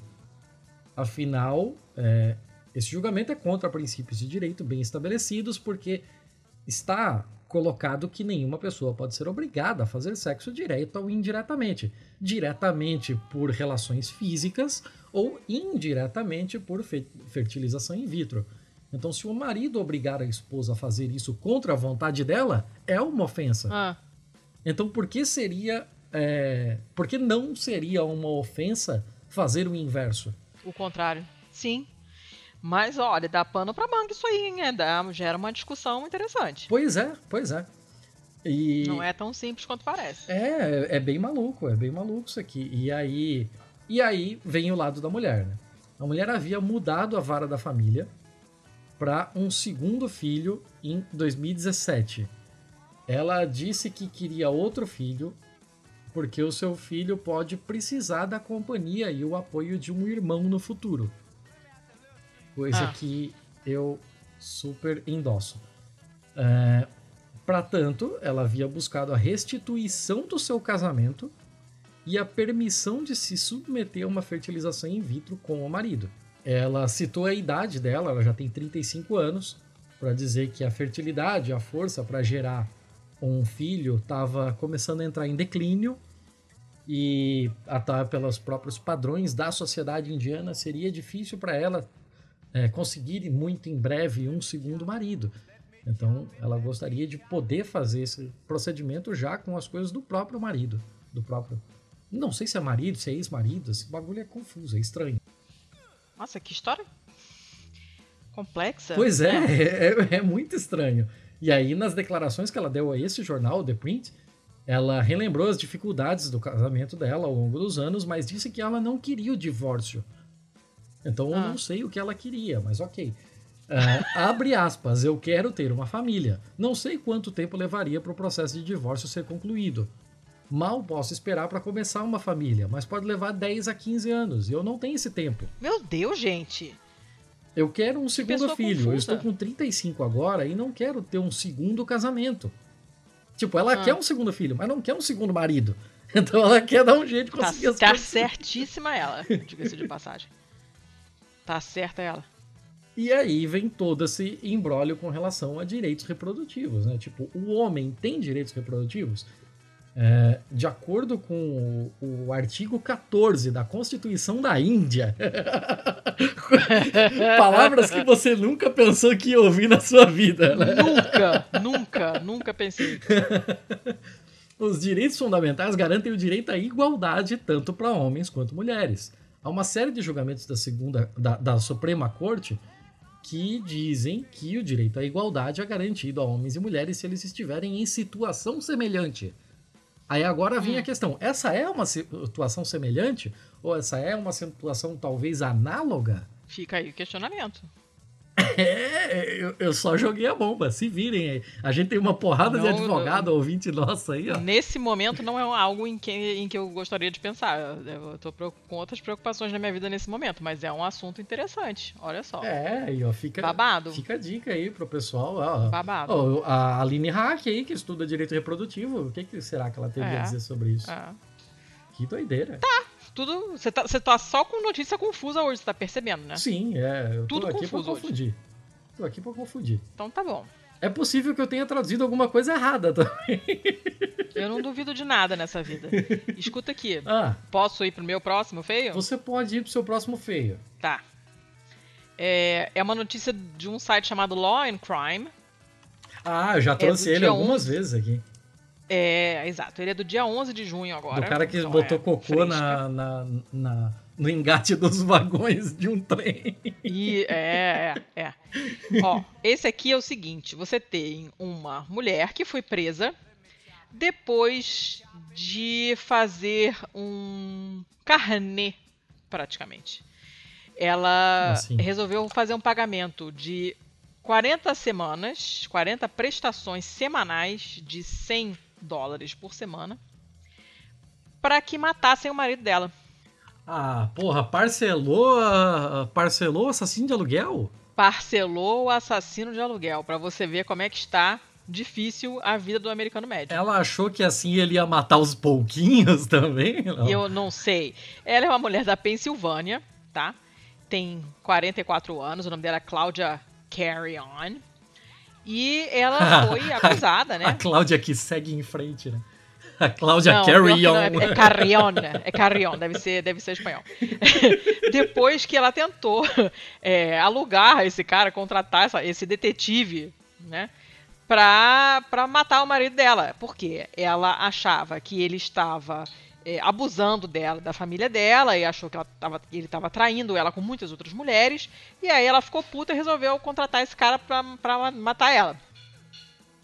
E aí ela descreveu depois em detalhes por que, que ela queria que o marido dela fosse assassinado, né? E, e antes de fazer a o primeiro pagamento a entrada, digamos assim, de 100 dólares. Hum. Bom, é- ela disse que inicialmente ela tinha concordado em pagar 4 mil. Então o pagamento dela era 4 mil dólares, né? Mas ela falou assim, cara, não consigo pagar à vista. Aí ela negociou com o cara, pagou esses 100 euros de entrada, digamos assim, e depois foi presa, porque ela, é- esse, ela tava falando com esse suposto assassino, mas o cara era um, um detetive é, disfarçado, né? Digamos assim. E aí, na hora que ela fez o pagamento e concordou com o plano né, de pagamento é, em- em parcelas e não sei o que, ela acabou sendo presa, né? Ela também admitiu pro policial que ela pagou, é, que ela ia pagar, né, semanalmente, o que é maravilhoso. É tipo um pay per kill. Você vai, o cara vai matando, ela vai pagando. Mas é, parece que essa não foi a primeira vez que ela tentou matar o marido, por isso que estavam investigando ela, né? Ela falou que já tinha tentado contratar um assassino de aluguel uma vez, mas que não deu certo. E não, não- o artigo não fala mais exatamente o que, que aconteceu. Ah, e a, ficou, a polícia ficou sabendo dessa história toda por causa de um informante que acabou é, levando a esse detetive que foi fingir que era um assassino tabajara desse um pouco mais barato e tal e acabou encontrando com ela para fazer essa negociação do valor e, e coisa e tal. E aí ela foi presa ah, e agora em julho vai ser julgada e vamos ver o que, que vai acontecer. Até agora não, não se sabe se houve realmente abuso da parte do marido, que é a justificativa que ela deu, né? Mas a polícia nunca recebeu nenhuma, nenhum contato dela pedindo ajuda ou, ou- ou denunciando ele de nenhuma forma, não tem nenhuma acusação de abuso. O filho dela disse que nunca testemunhou né, nada de abuso, então não se sabe de onde que ela tirou isso, né? E é, tá tudo muito confuso. O, o filho diz, falou assim, cara, minha mãe gosta do meu pai. é, ela trouxe ele da República Dominicana para os Estados Unidos porque ela é apaixonada por ele. Ela tá sendo é, framed, como é que é? Tá sendo. Como Amigável? é que é o termo, meu Deus do céu? Hã? Friendly? Não, framed. Framed é enquadrada? Enqua- enquadrada. E aí, ela, ele, aí o filho fala, cara, alguém tá querendo armar alguma coisa pra ela. Ela é uma mulher cristã, ela é muito religiosa. é, Tá querendo ela trouxe incriminar pai da ela. República. É, exatamente, obrigada. Estão querendo incriminar ela, ela é inocente, a gente não tem, não tem nenhuma, nenhum histórico de, de envolvimento com nenhum tipo de crime, de quebra da lei, de coisa nenhuma. Eu nunca vi abuso nenhum, não sei o que, está acontecendo. A gente sempre foi feliz e nananana. Então, na verdade, ninguém sabe o que está acontecendo. O que eh, a gente não sabe o nome do, do marido da mulher lá, porque não aparece na. na- não, não foi, as autoridades não liberaram o nome do cara, então a gente não sabe quem é o cara. Ah, os, os oficiais da polícia do condado lá de Lehigh também não responderam nada. E então não se sabe coisa nenhuma. Mas está no feio por causa desses, desses pagamentos parcelados, porque eu nunca ouvi falar disso, gente. Eu, eu tô achando tudo Eu meio estranho assim, disso. porque, tipo, é, primeiro que já deve ser um tanto difícil se você não é do métier, você encontrar um assassino de aluguel. Mas é não era a tipo de- primeira vez. É, não é o tipo de coisa que você bota num classificado. Aí. Não, não é, mas hum, é- é- t- tudo nessa notícia é esquisito, por isso, que ela, por isso que ela tá no feio. Mas assim, não é a primeira vez, entende? é, e aí de tipo, todos os trambiqueiros que ela podia arrumar, ela arrumou um que era infiltrado da polícia. Pois é. Ela. Estranho, né? Cara, tá, esquisito, tá gente, tá? esquisito, tá bem esquisito. Muito estranho, né? Eu tô só com notícias. Você tá com as notícias que não fazem sentido nenhum e eu tô com as notícias suspeitas. Estamos super bem. Tá, tá. tá. super A bem. gente só tá confundindo Mas, a enfim, audiência, era não tá isso. ajudando a explicar porra nenhuma. Nada, tá maravilhoso. Acabei. Tá, tá. Então, vamos lá, vamos prosseguir. Vai. É, como a ideia é continuar confundindo as pessoas, eu trago Ah. aqui uma matéria sobre um caso que aconteceu na Ucrânia, mas eu trago ela a partir do New Street Times, que é um site de notícias de Kuala Lumpur.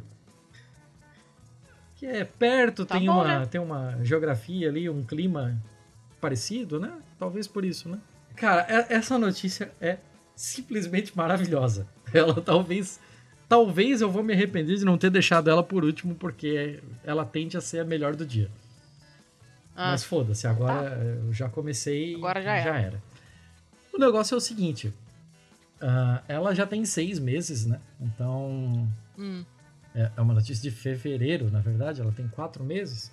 Então ela já está um pouquinho datada e quatro meses atrás o que tínhamos naquela porçãozinha do planeta, inclusive que é a mesma porção que você está agora, tínhamos o inverno. sim. Então, o que acontece? Inverno na Ucrânia. Eu não sei como é aí na sua região, Letícia, mas na Hum. Ucrânia tem neve para caralho, né? Não, aqui não neva, não. Tô no... Faz frio, mas não é ah, aquela coisa que você não quer. Não é, não é Quebec, entendeu? É, é- é suave. Tá. No caso, onde esse cara tava aqui, não. Eu acho que lugar nenhum da Ucrânia deve ter um lugar suave. Não, provavelmente. Então, considerando isso, o que, que o cara fez? Ele é um cara de 40 anos, se eu não me engano. Ele Hum. ligou para a polícia da Ucrânia e disse: Cara, o negócio é o seguinte, eu acabei de assassinar um parente da, da, da minha esposa com facadas no peito. Que ótimo. E eu tô ligando aqui para fazer a confissão. E eu já digo para vocês que assim, aqui na minha região a neve tá bastante alta. Então, para vocês Hum. chegarem aqui e me pegarem, vocês já venham com um daqueles caminhões de limpa-neve. E imagina a cara do policial que atendeu do outro lado, né? Porque o cara fala isso num sangue frio. Cacete, o que que aconteceu? Lá foram eles, mobilizaram o caminhão limpa-neve, mobilizaram viaturas, foram até a casa do cara. Chegam lá, tá ele já esperando né, a visita da polícia e a parente da, da, da esposa dele tá lá, só que viva, incólume. Ué, ah, Hum, O que Então tá, né? todo mundo ficou estranhando, né? Pô, o que, que aconteceu aqui? Não, não, eu só liguei e falei isso era pra testar. era pra vocês usarem o caminhão limpa-neve na minha rua, porque tinha muita neve na ah, minha não rua. acredito! não! Sim, foi exatamente isso. O cara decidiu: eu não vou tirar neve dessa porra. Eu vou fazer o, o poder público tirar essa neve. E o cara passou esse trote na cara dura. Não! Segundo- Que coragem, hein? Segundo a Não. matéria. Segundo a Não. matéria, tinha 50 centímetros de neve na- nas ruas da Gente. cidade naquele dia. Caceta! Ah, o que que aconteceu? O que que aconteceu é que, no fim das contas, ele vai responder por um processo por falsa comunicação de crime, né? False complaint. E vai ter que pagar uma multa. E a multa convertida é de 4,30 dólares. O quê? A multa de menos de 5 dólares. Então, tipo, se. É, é tipo multa por, não ter ido votar. É, é ridículo, é extremamente barato. Então, tipo, eu imagino que no inverno que vem esse cara vai fazer isso umas duas vezes por semana. Ele já deve falar até, pessoal, até semana que vem, hein, rapaziada. Semana que vem eu vou matar um primo aqui. Mas, gente, eu amei isso. Que técnica maravilhosa. Ah, sensacional, esse cara aqui tá de parabéns, tá de parabéns. E perguntaram pra ele por que ele fez isso, né? E ele falou que ele disse aos serviços municipais que ele passou esse trote porque ele ele não estava satisfeito com a qualidade da limpeza feita pelo município. Mas, Então fez isso para que passassem o caminhão da limpeza de neve de novo na rua dele. cara. Não tenho o que comentar, só sentir. Eu, eu acho que é o crime perfeito, assim. Porque se ele conseguiu sair só com uma multa de cincão, porra, se foda. Continue fazendo. Muito bom. Tá, tá bom. Olha só, eu vou, eu vou pro. Você tem mais feio? Vai, vai, vai tocando aí que eu vou arrumar aqui. Olha só, presta atenção. Eu tenho dois feios que falam do mesmo assunto, na verdade. É um assunto que você não iria imaginar. Os dois falam de granada. Não lugar, não a pedra semi-preciosa. Granada, granada mesmo, de guerra, A entendeu? cidade espanhola. Não, não é. Não é o lugar. Estou falando, não é lugar, tá? Não é um topônimo. É a granada que você joga pra explodir, Tá. tá? Tá. Então, olha só. A Você primeira. vai dar as duas juntas É assim? uma- É um pack? Vou, vou dar, vou dar o combo, porque aí fica no clima, entendeu? E aí você não precisa nem dar outra se você não quiser. Nós temos a primeira, que é de 2016, ela tá velha, mas ela é muito boa, do dia 22 de dezembro de 2016, na verdade, da RT. E é uma história fantástica. Simplesmente é um- a história de um chinês que usou uma granada de mão, sem saber que era uma granada de mão, por 25 anos para quebrar nozes. Caralho, o cara brincou com o perigo. 25 Ele, anos. brin- ele brincou com o perigo por 25 anos. Entende? E ele só foi saber o que ele estava fazendo quando ele recebeu da polícia um, um panfleto. A polícia estava distribuindo um panfleto explicando ilustrando para as pessoas: olha, é ilegal a posse de explosivos. E aí dava exemplos de explosivos. E tinha uma foto de uma granada antiga. E aí ele falou: Ué, parece com o meu quebra-nozes. Cacete. Que ele tinha ganhado de um amigo muitos anos antes. Não tinha detonado. Esse amigo não queria o bem dele, né? Eu não sei, o amigo podia ser tão equivocado quanto ele, Caralho. né? Não se sabe se a granada ainda tem explosivo. Não se sabe, né? E já questionaram também a, a boa vontade do amigo, obviamente, né? Falou, pô, esse amigo aí é amigo da onça.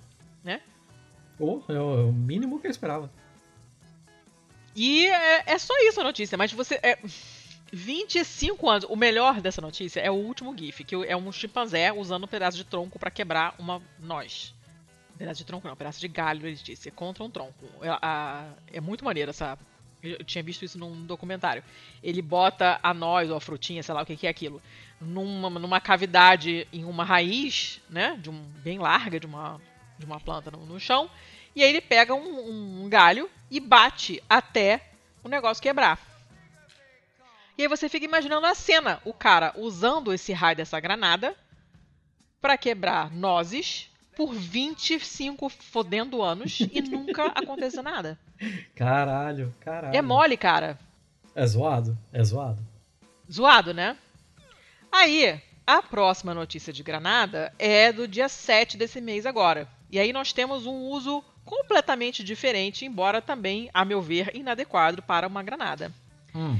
Um esquadrão antibombas foi acionado na Alemanha para desarvar, pra desarmar né, essa granada que, teria, que seria da Segunda Guerra Mundial. Só que, na verdade, Granada da Segunda Guerra Mundial é era- aquelas bananas, né? Aquela, aquela mais comprida, é assim. aquela de desenho animado. Aquela que- Aquela de desenho animado. Ah, tá, tá. Então era americana, né?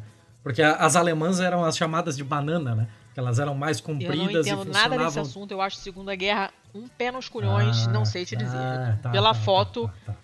É aquela de desenho Então animado. tá, beleza. E aí, o que, o, que, o que rolou foi que tinha uma mulher fazendo jogging, jogging, tarará, a mulher foi correr, né, na cidade de Sonnen, na Baviera, Uhum. e ela viu esse negócio dentro de uma bolsa transparente, com várias outras coisas dentro, jogada assim no gramado dessa floresta. E ela olhou e falou: Caraca, uma É granada. o clássico puta merda", começo de chamou a polícia. CSI, né? Sempre se tem alguém que sai pra fazer Exato. jogging e esbarra num corpo, né? num corpo, achou a mão, né, e tal.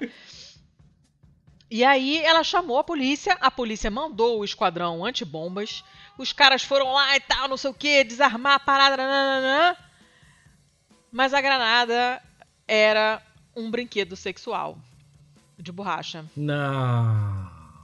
Sim, Ah, não. sim. Em formato de granada?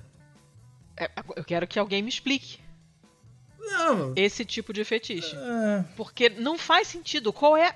Ah, faz sentido não- porque, porque ele tem aquele monte de. Não. Não, ele tem aquele monte de suco, aquele monte de bagulho pra fazer a pega da granada. Tiago, mas ele não precisa ter forma de granada com um negocinho em cima tu. Pra quê? É. Tinha pino ou não?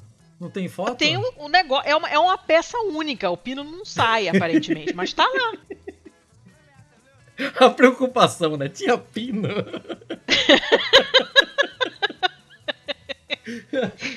É um negócio bizarro, cara.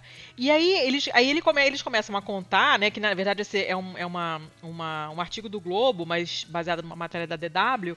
E aí eles falam então que desde. É, é, cadê? Peraí, que eu me perdi. Todos os anos, os peritos desarmam cerca de 5 mil bombas e toneladas de outras munições no solo alemão. Uhum. Embora já tenham se passado 75 anos do fim da Segunda Guerra, né? É, a maior evacuação desse tipo desde 45 aconteceu em 2017 em Frankfurt, porque eles encontraram uma bomba britânica com 1,4 tonelada de carga explosiva. Tiveram que evacuar 60 mil pessoas. Eu não lembro disso. Você lembra disso? Dessa notícia? 2017 é recente. Eu não lembro disso. Eu lembro vagamente disso. Cara, 60 mil pessoas é muita gente. É isso aí, em uma abril do ano passado, acharam uma bomba aérea de 500 quilos. Quando estavam construindo, fazendo obra na- num, num prédio de um hospital universitário em Bonn. Uhum. Acharam, Tiveram que tirar pacientes do hospital, inclusive alguns com Covid. Eu acho que faz uns dois meses que acharam uma. Foram fazer uma reforma num Ah. playground de uma creche nos Estados Unidos. Hum. E aí, no que estavam revirando a, a, a terra do, do terreno do playground, descobriram que tinha coisa de 200 explosivos ali, porque aquilo ali antes foi um campo de testes de bombas. Putz, grila, que beleza. tipo, num playground infantil, assim, ó. que Péssimo lugar. Não, toda a, a segunda parte do. A segunda parte, não, a maior parte do artigo, na verdade, é uma lista de eventos desse tipo. Pra mostrar como é comum encontrar esse tipo de coisa na Alemanha. E o último parágrafo é maravilhoso. Em 2017, um octogenário do sul da Alemanha alertou autoridades sobre o suposto explosivo em seu quintal.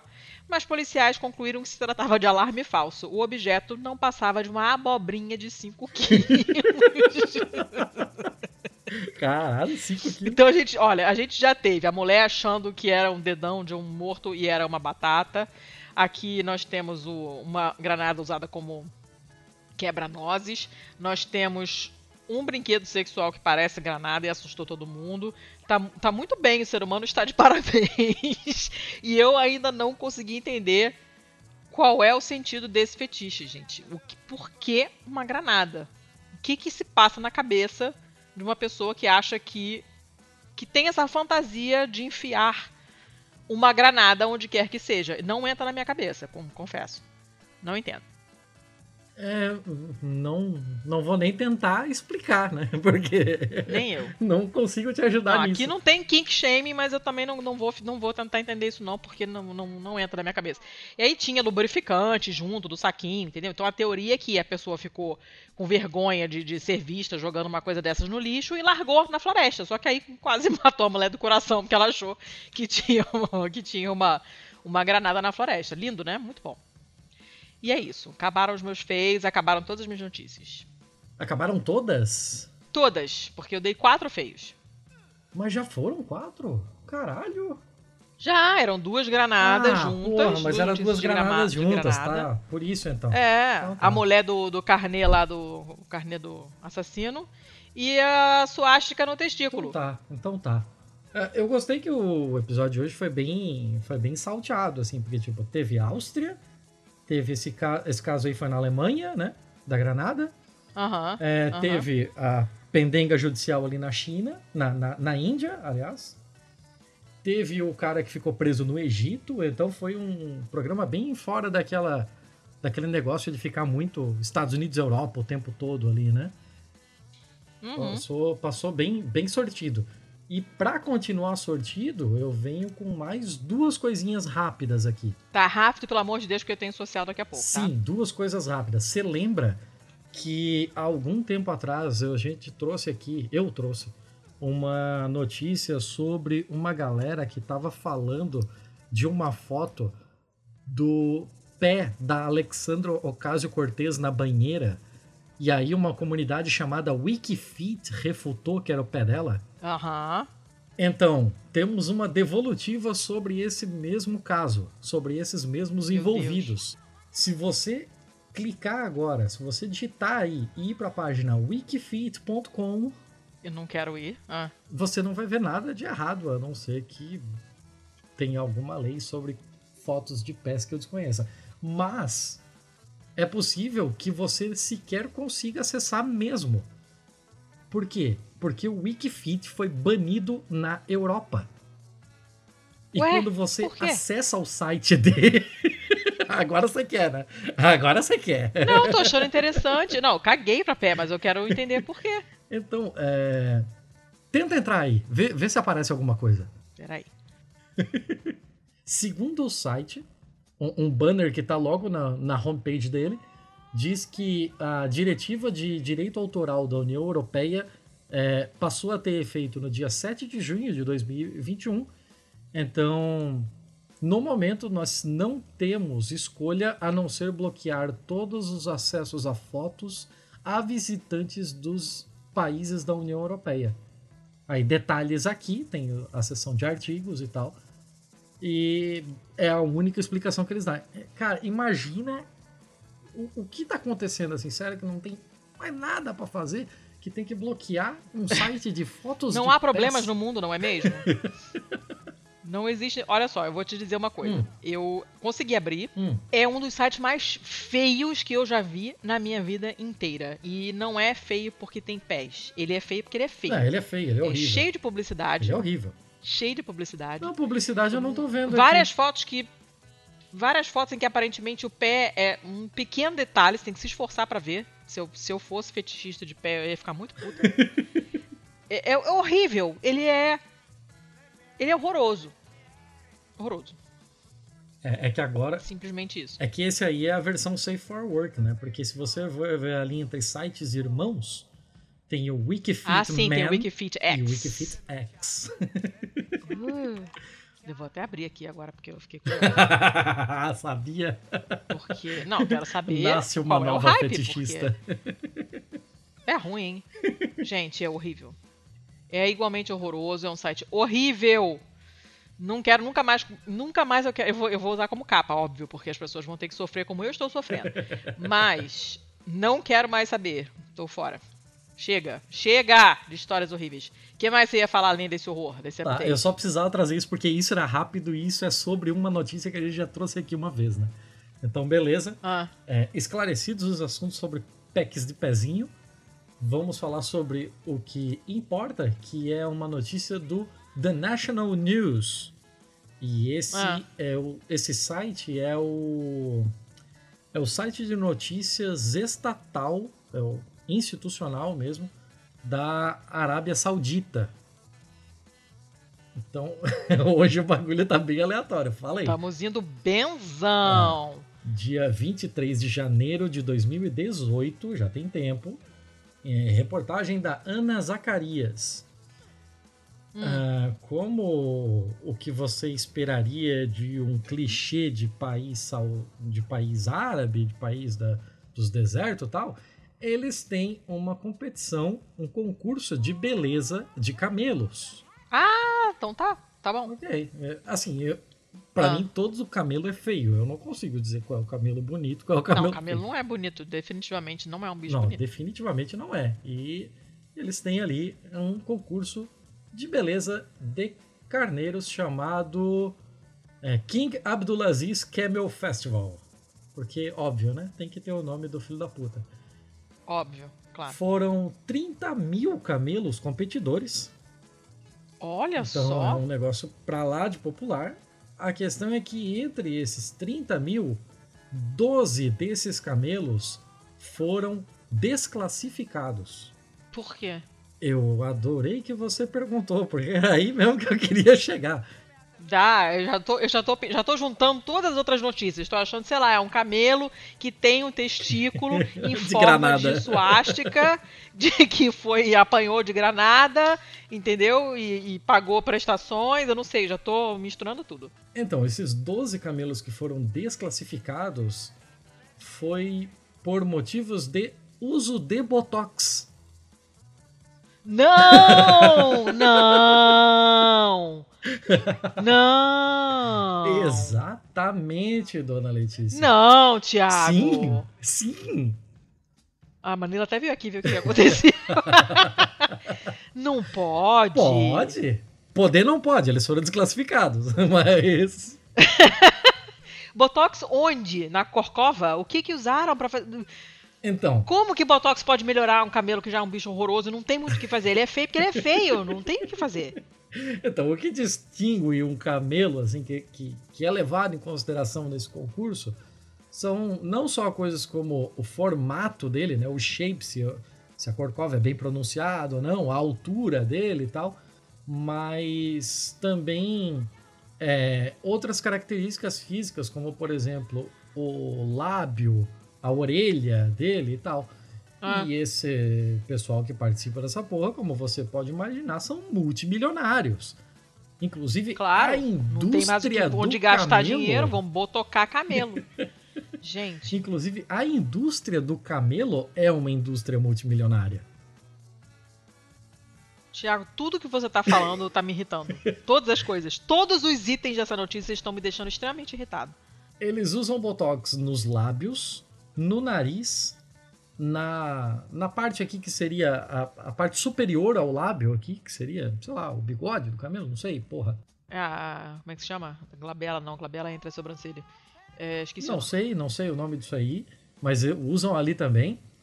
E usam na mandíbula, ou seja, fazem uma demonização facial no, no camelo. Tem alguma foto de camelo demonizado? Ah, tem algumas fotos aqui de vários camelos. Agora, se você me perguntar qual é que recebeu Botox e qual não, eu não sei dizer. Mas. Seja, não adiantou merda nenhuma. Não. Dinheiro jogado não, no lixo. Pra mim não adiantou, Cara... porque eu não sei avaliar beleza de camelo. Camelo é feio, ponto, ah, acabou. Ah, porque não tem. Não existe beleza de camelo. É essa a dificuldade. É, mas tá aí, eu já te mandei o link para você ver o para você me dizer o que, eu que você muito vê chocada. nessas fotos, assim. Eu tô muito chocada e, e, e extremamente irritada. Não, não, não, não, Então, tem um, tem um cara aqui que ele, que ele chega a, a colocar alguns pontos aqui, né? É, entre os regulamentos sobre a idade, criação e dentição dos dromedários, as regras do concurso dizem que, em causa de fraude, para alterar a forma natural dos camelos, o participante será excluído. Ah. Uh, e os infratores banidos do concurso do ano. E das próximas Olha. cinco sessões. Caraca! É. Aí tem um cara aqui que é proprietário de camelo que falou que os trapaceiros são criativos para obter uma vantagem e alterar a aparência do animal meses antes da, da competição para que ele pareça que sempre teve aquilo e para que seja vendido, talvez antes mesmo da, do concurso.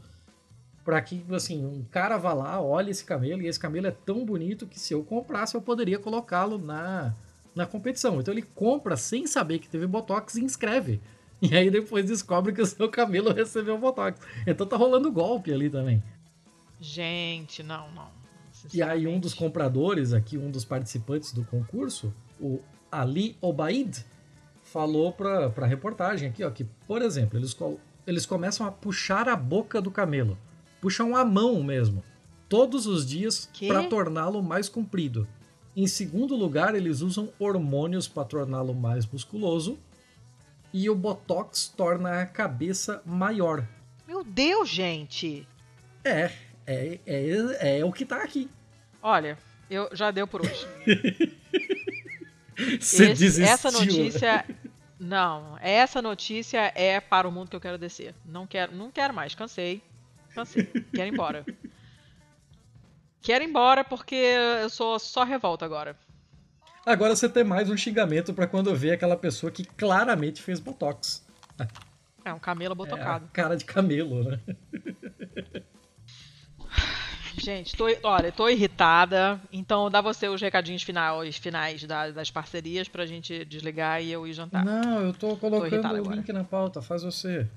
Ô, caceta, então eu falo. Nossas parcerias são com avesteesquerda.com.br, tem um monte de camiseta revolucionária lá, um monte de coisa de feminismo, um monte de coisa de esquerda, tem é, Paulo Freire, tem um monte de coisa legal. Também tem a nossa camiseta do Pistolando lá, se você quiser exibir a sua camiseta na Medina, já que estamos falando de camelos.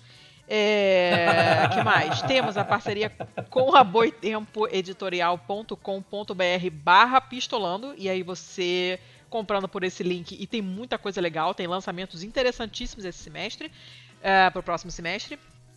A gente ganha um estereco-teco, e que mais? Que mais? Nada, acabou porque ninguém gosta e da gente. nós então a gente somos mais editados pela Estopim Podcasts. Isso eu ia falar depois, Ah. porque Estopim não é parceria. Estopim é Estopim, Estopim é outra coisa. E aí, se você tá com o teu podcast aí na tua cabeça, eu queria fazer, mas eu não sei por onde começar, não, não, não, eu preciso de identidade sonora, não sei o que, que eu quero, não sei nada, que microfone eu uso, me, me ajuda. Aí você fala com a gente, procura lá estopimpodcasts.com.br e, e a gente te ajuda. A gente faz consultoria, a gente bate um papo legal e, e ajuda você a tirar o seu podcast do papel. Certo, seu Thiago? Sim, senhora. É, nossas redes, vocês já sabem, contato arroba pistolando.com para quem quiser mandar e-mail. No Twitter e no Instagram somos arroba pistolandopod. Nosso site Maravigold é o pistolando.com. E é isso aí. Acabou. Feito? Temos um episódio? Feito.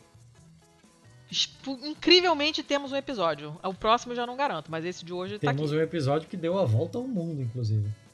De Deu a volta ao mundo. Saudita. Índia, Kuala Lumpur, Ucrânia. Tá, tem de tudo. Inclusive não teve Tá Brasil, muito né? E não, te- não teve a Brasil, pra você ver só. Caramba. Hoje estávamos, estamos internacionais. Só na Sasha. Chega! Chega. Cansei, tô com fome, quero sair pra comer. Beijo, até semana que vem. Valeu, pessoal. Até semana que vem.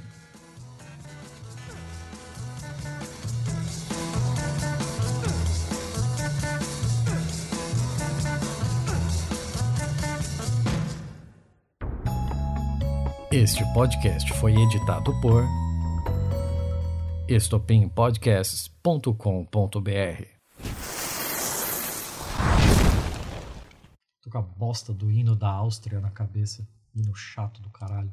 Para com isso, ninguém tá com o hino da Áustria na cabeça, Thiago. Isso não existe no mundo. Nem quem escreveu o hino da, da Áustria tem hino da Áustria na cabeça. Hum, tá. Deixa eu terminar de comer esse amendoim que tá na boca. Hum, Claro que é amendoim, imagina. Amendoim do meu potinho recomendado no bagulho passado, no episódio passado. Ó. Peraí, tá difícil aqui.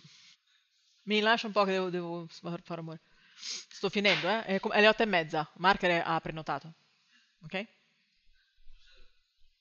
No, non so registrare, manca un'ora, quindi non sono pronta. No, solo per fare rumore.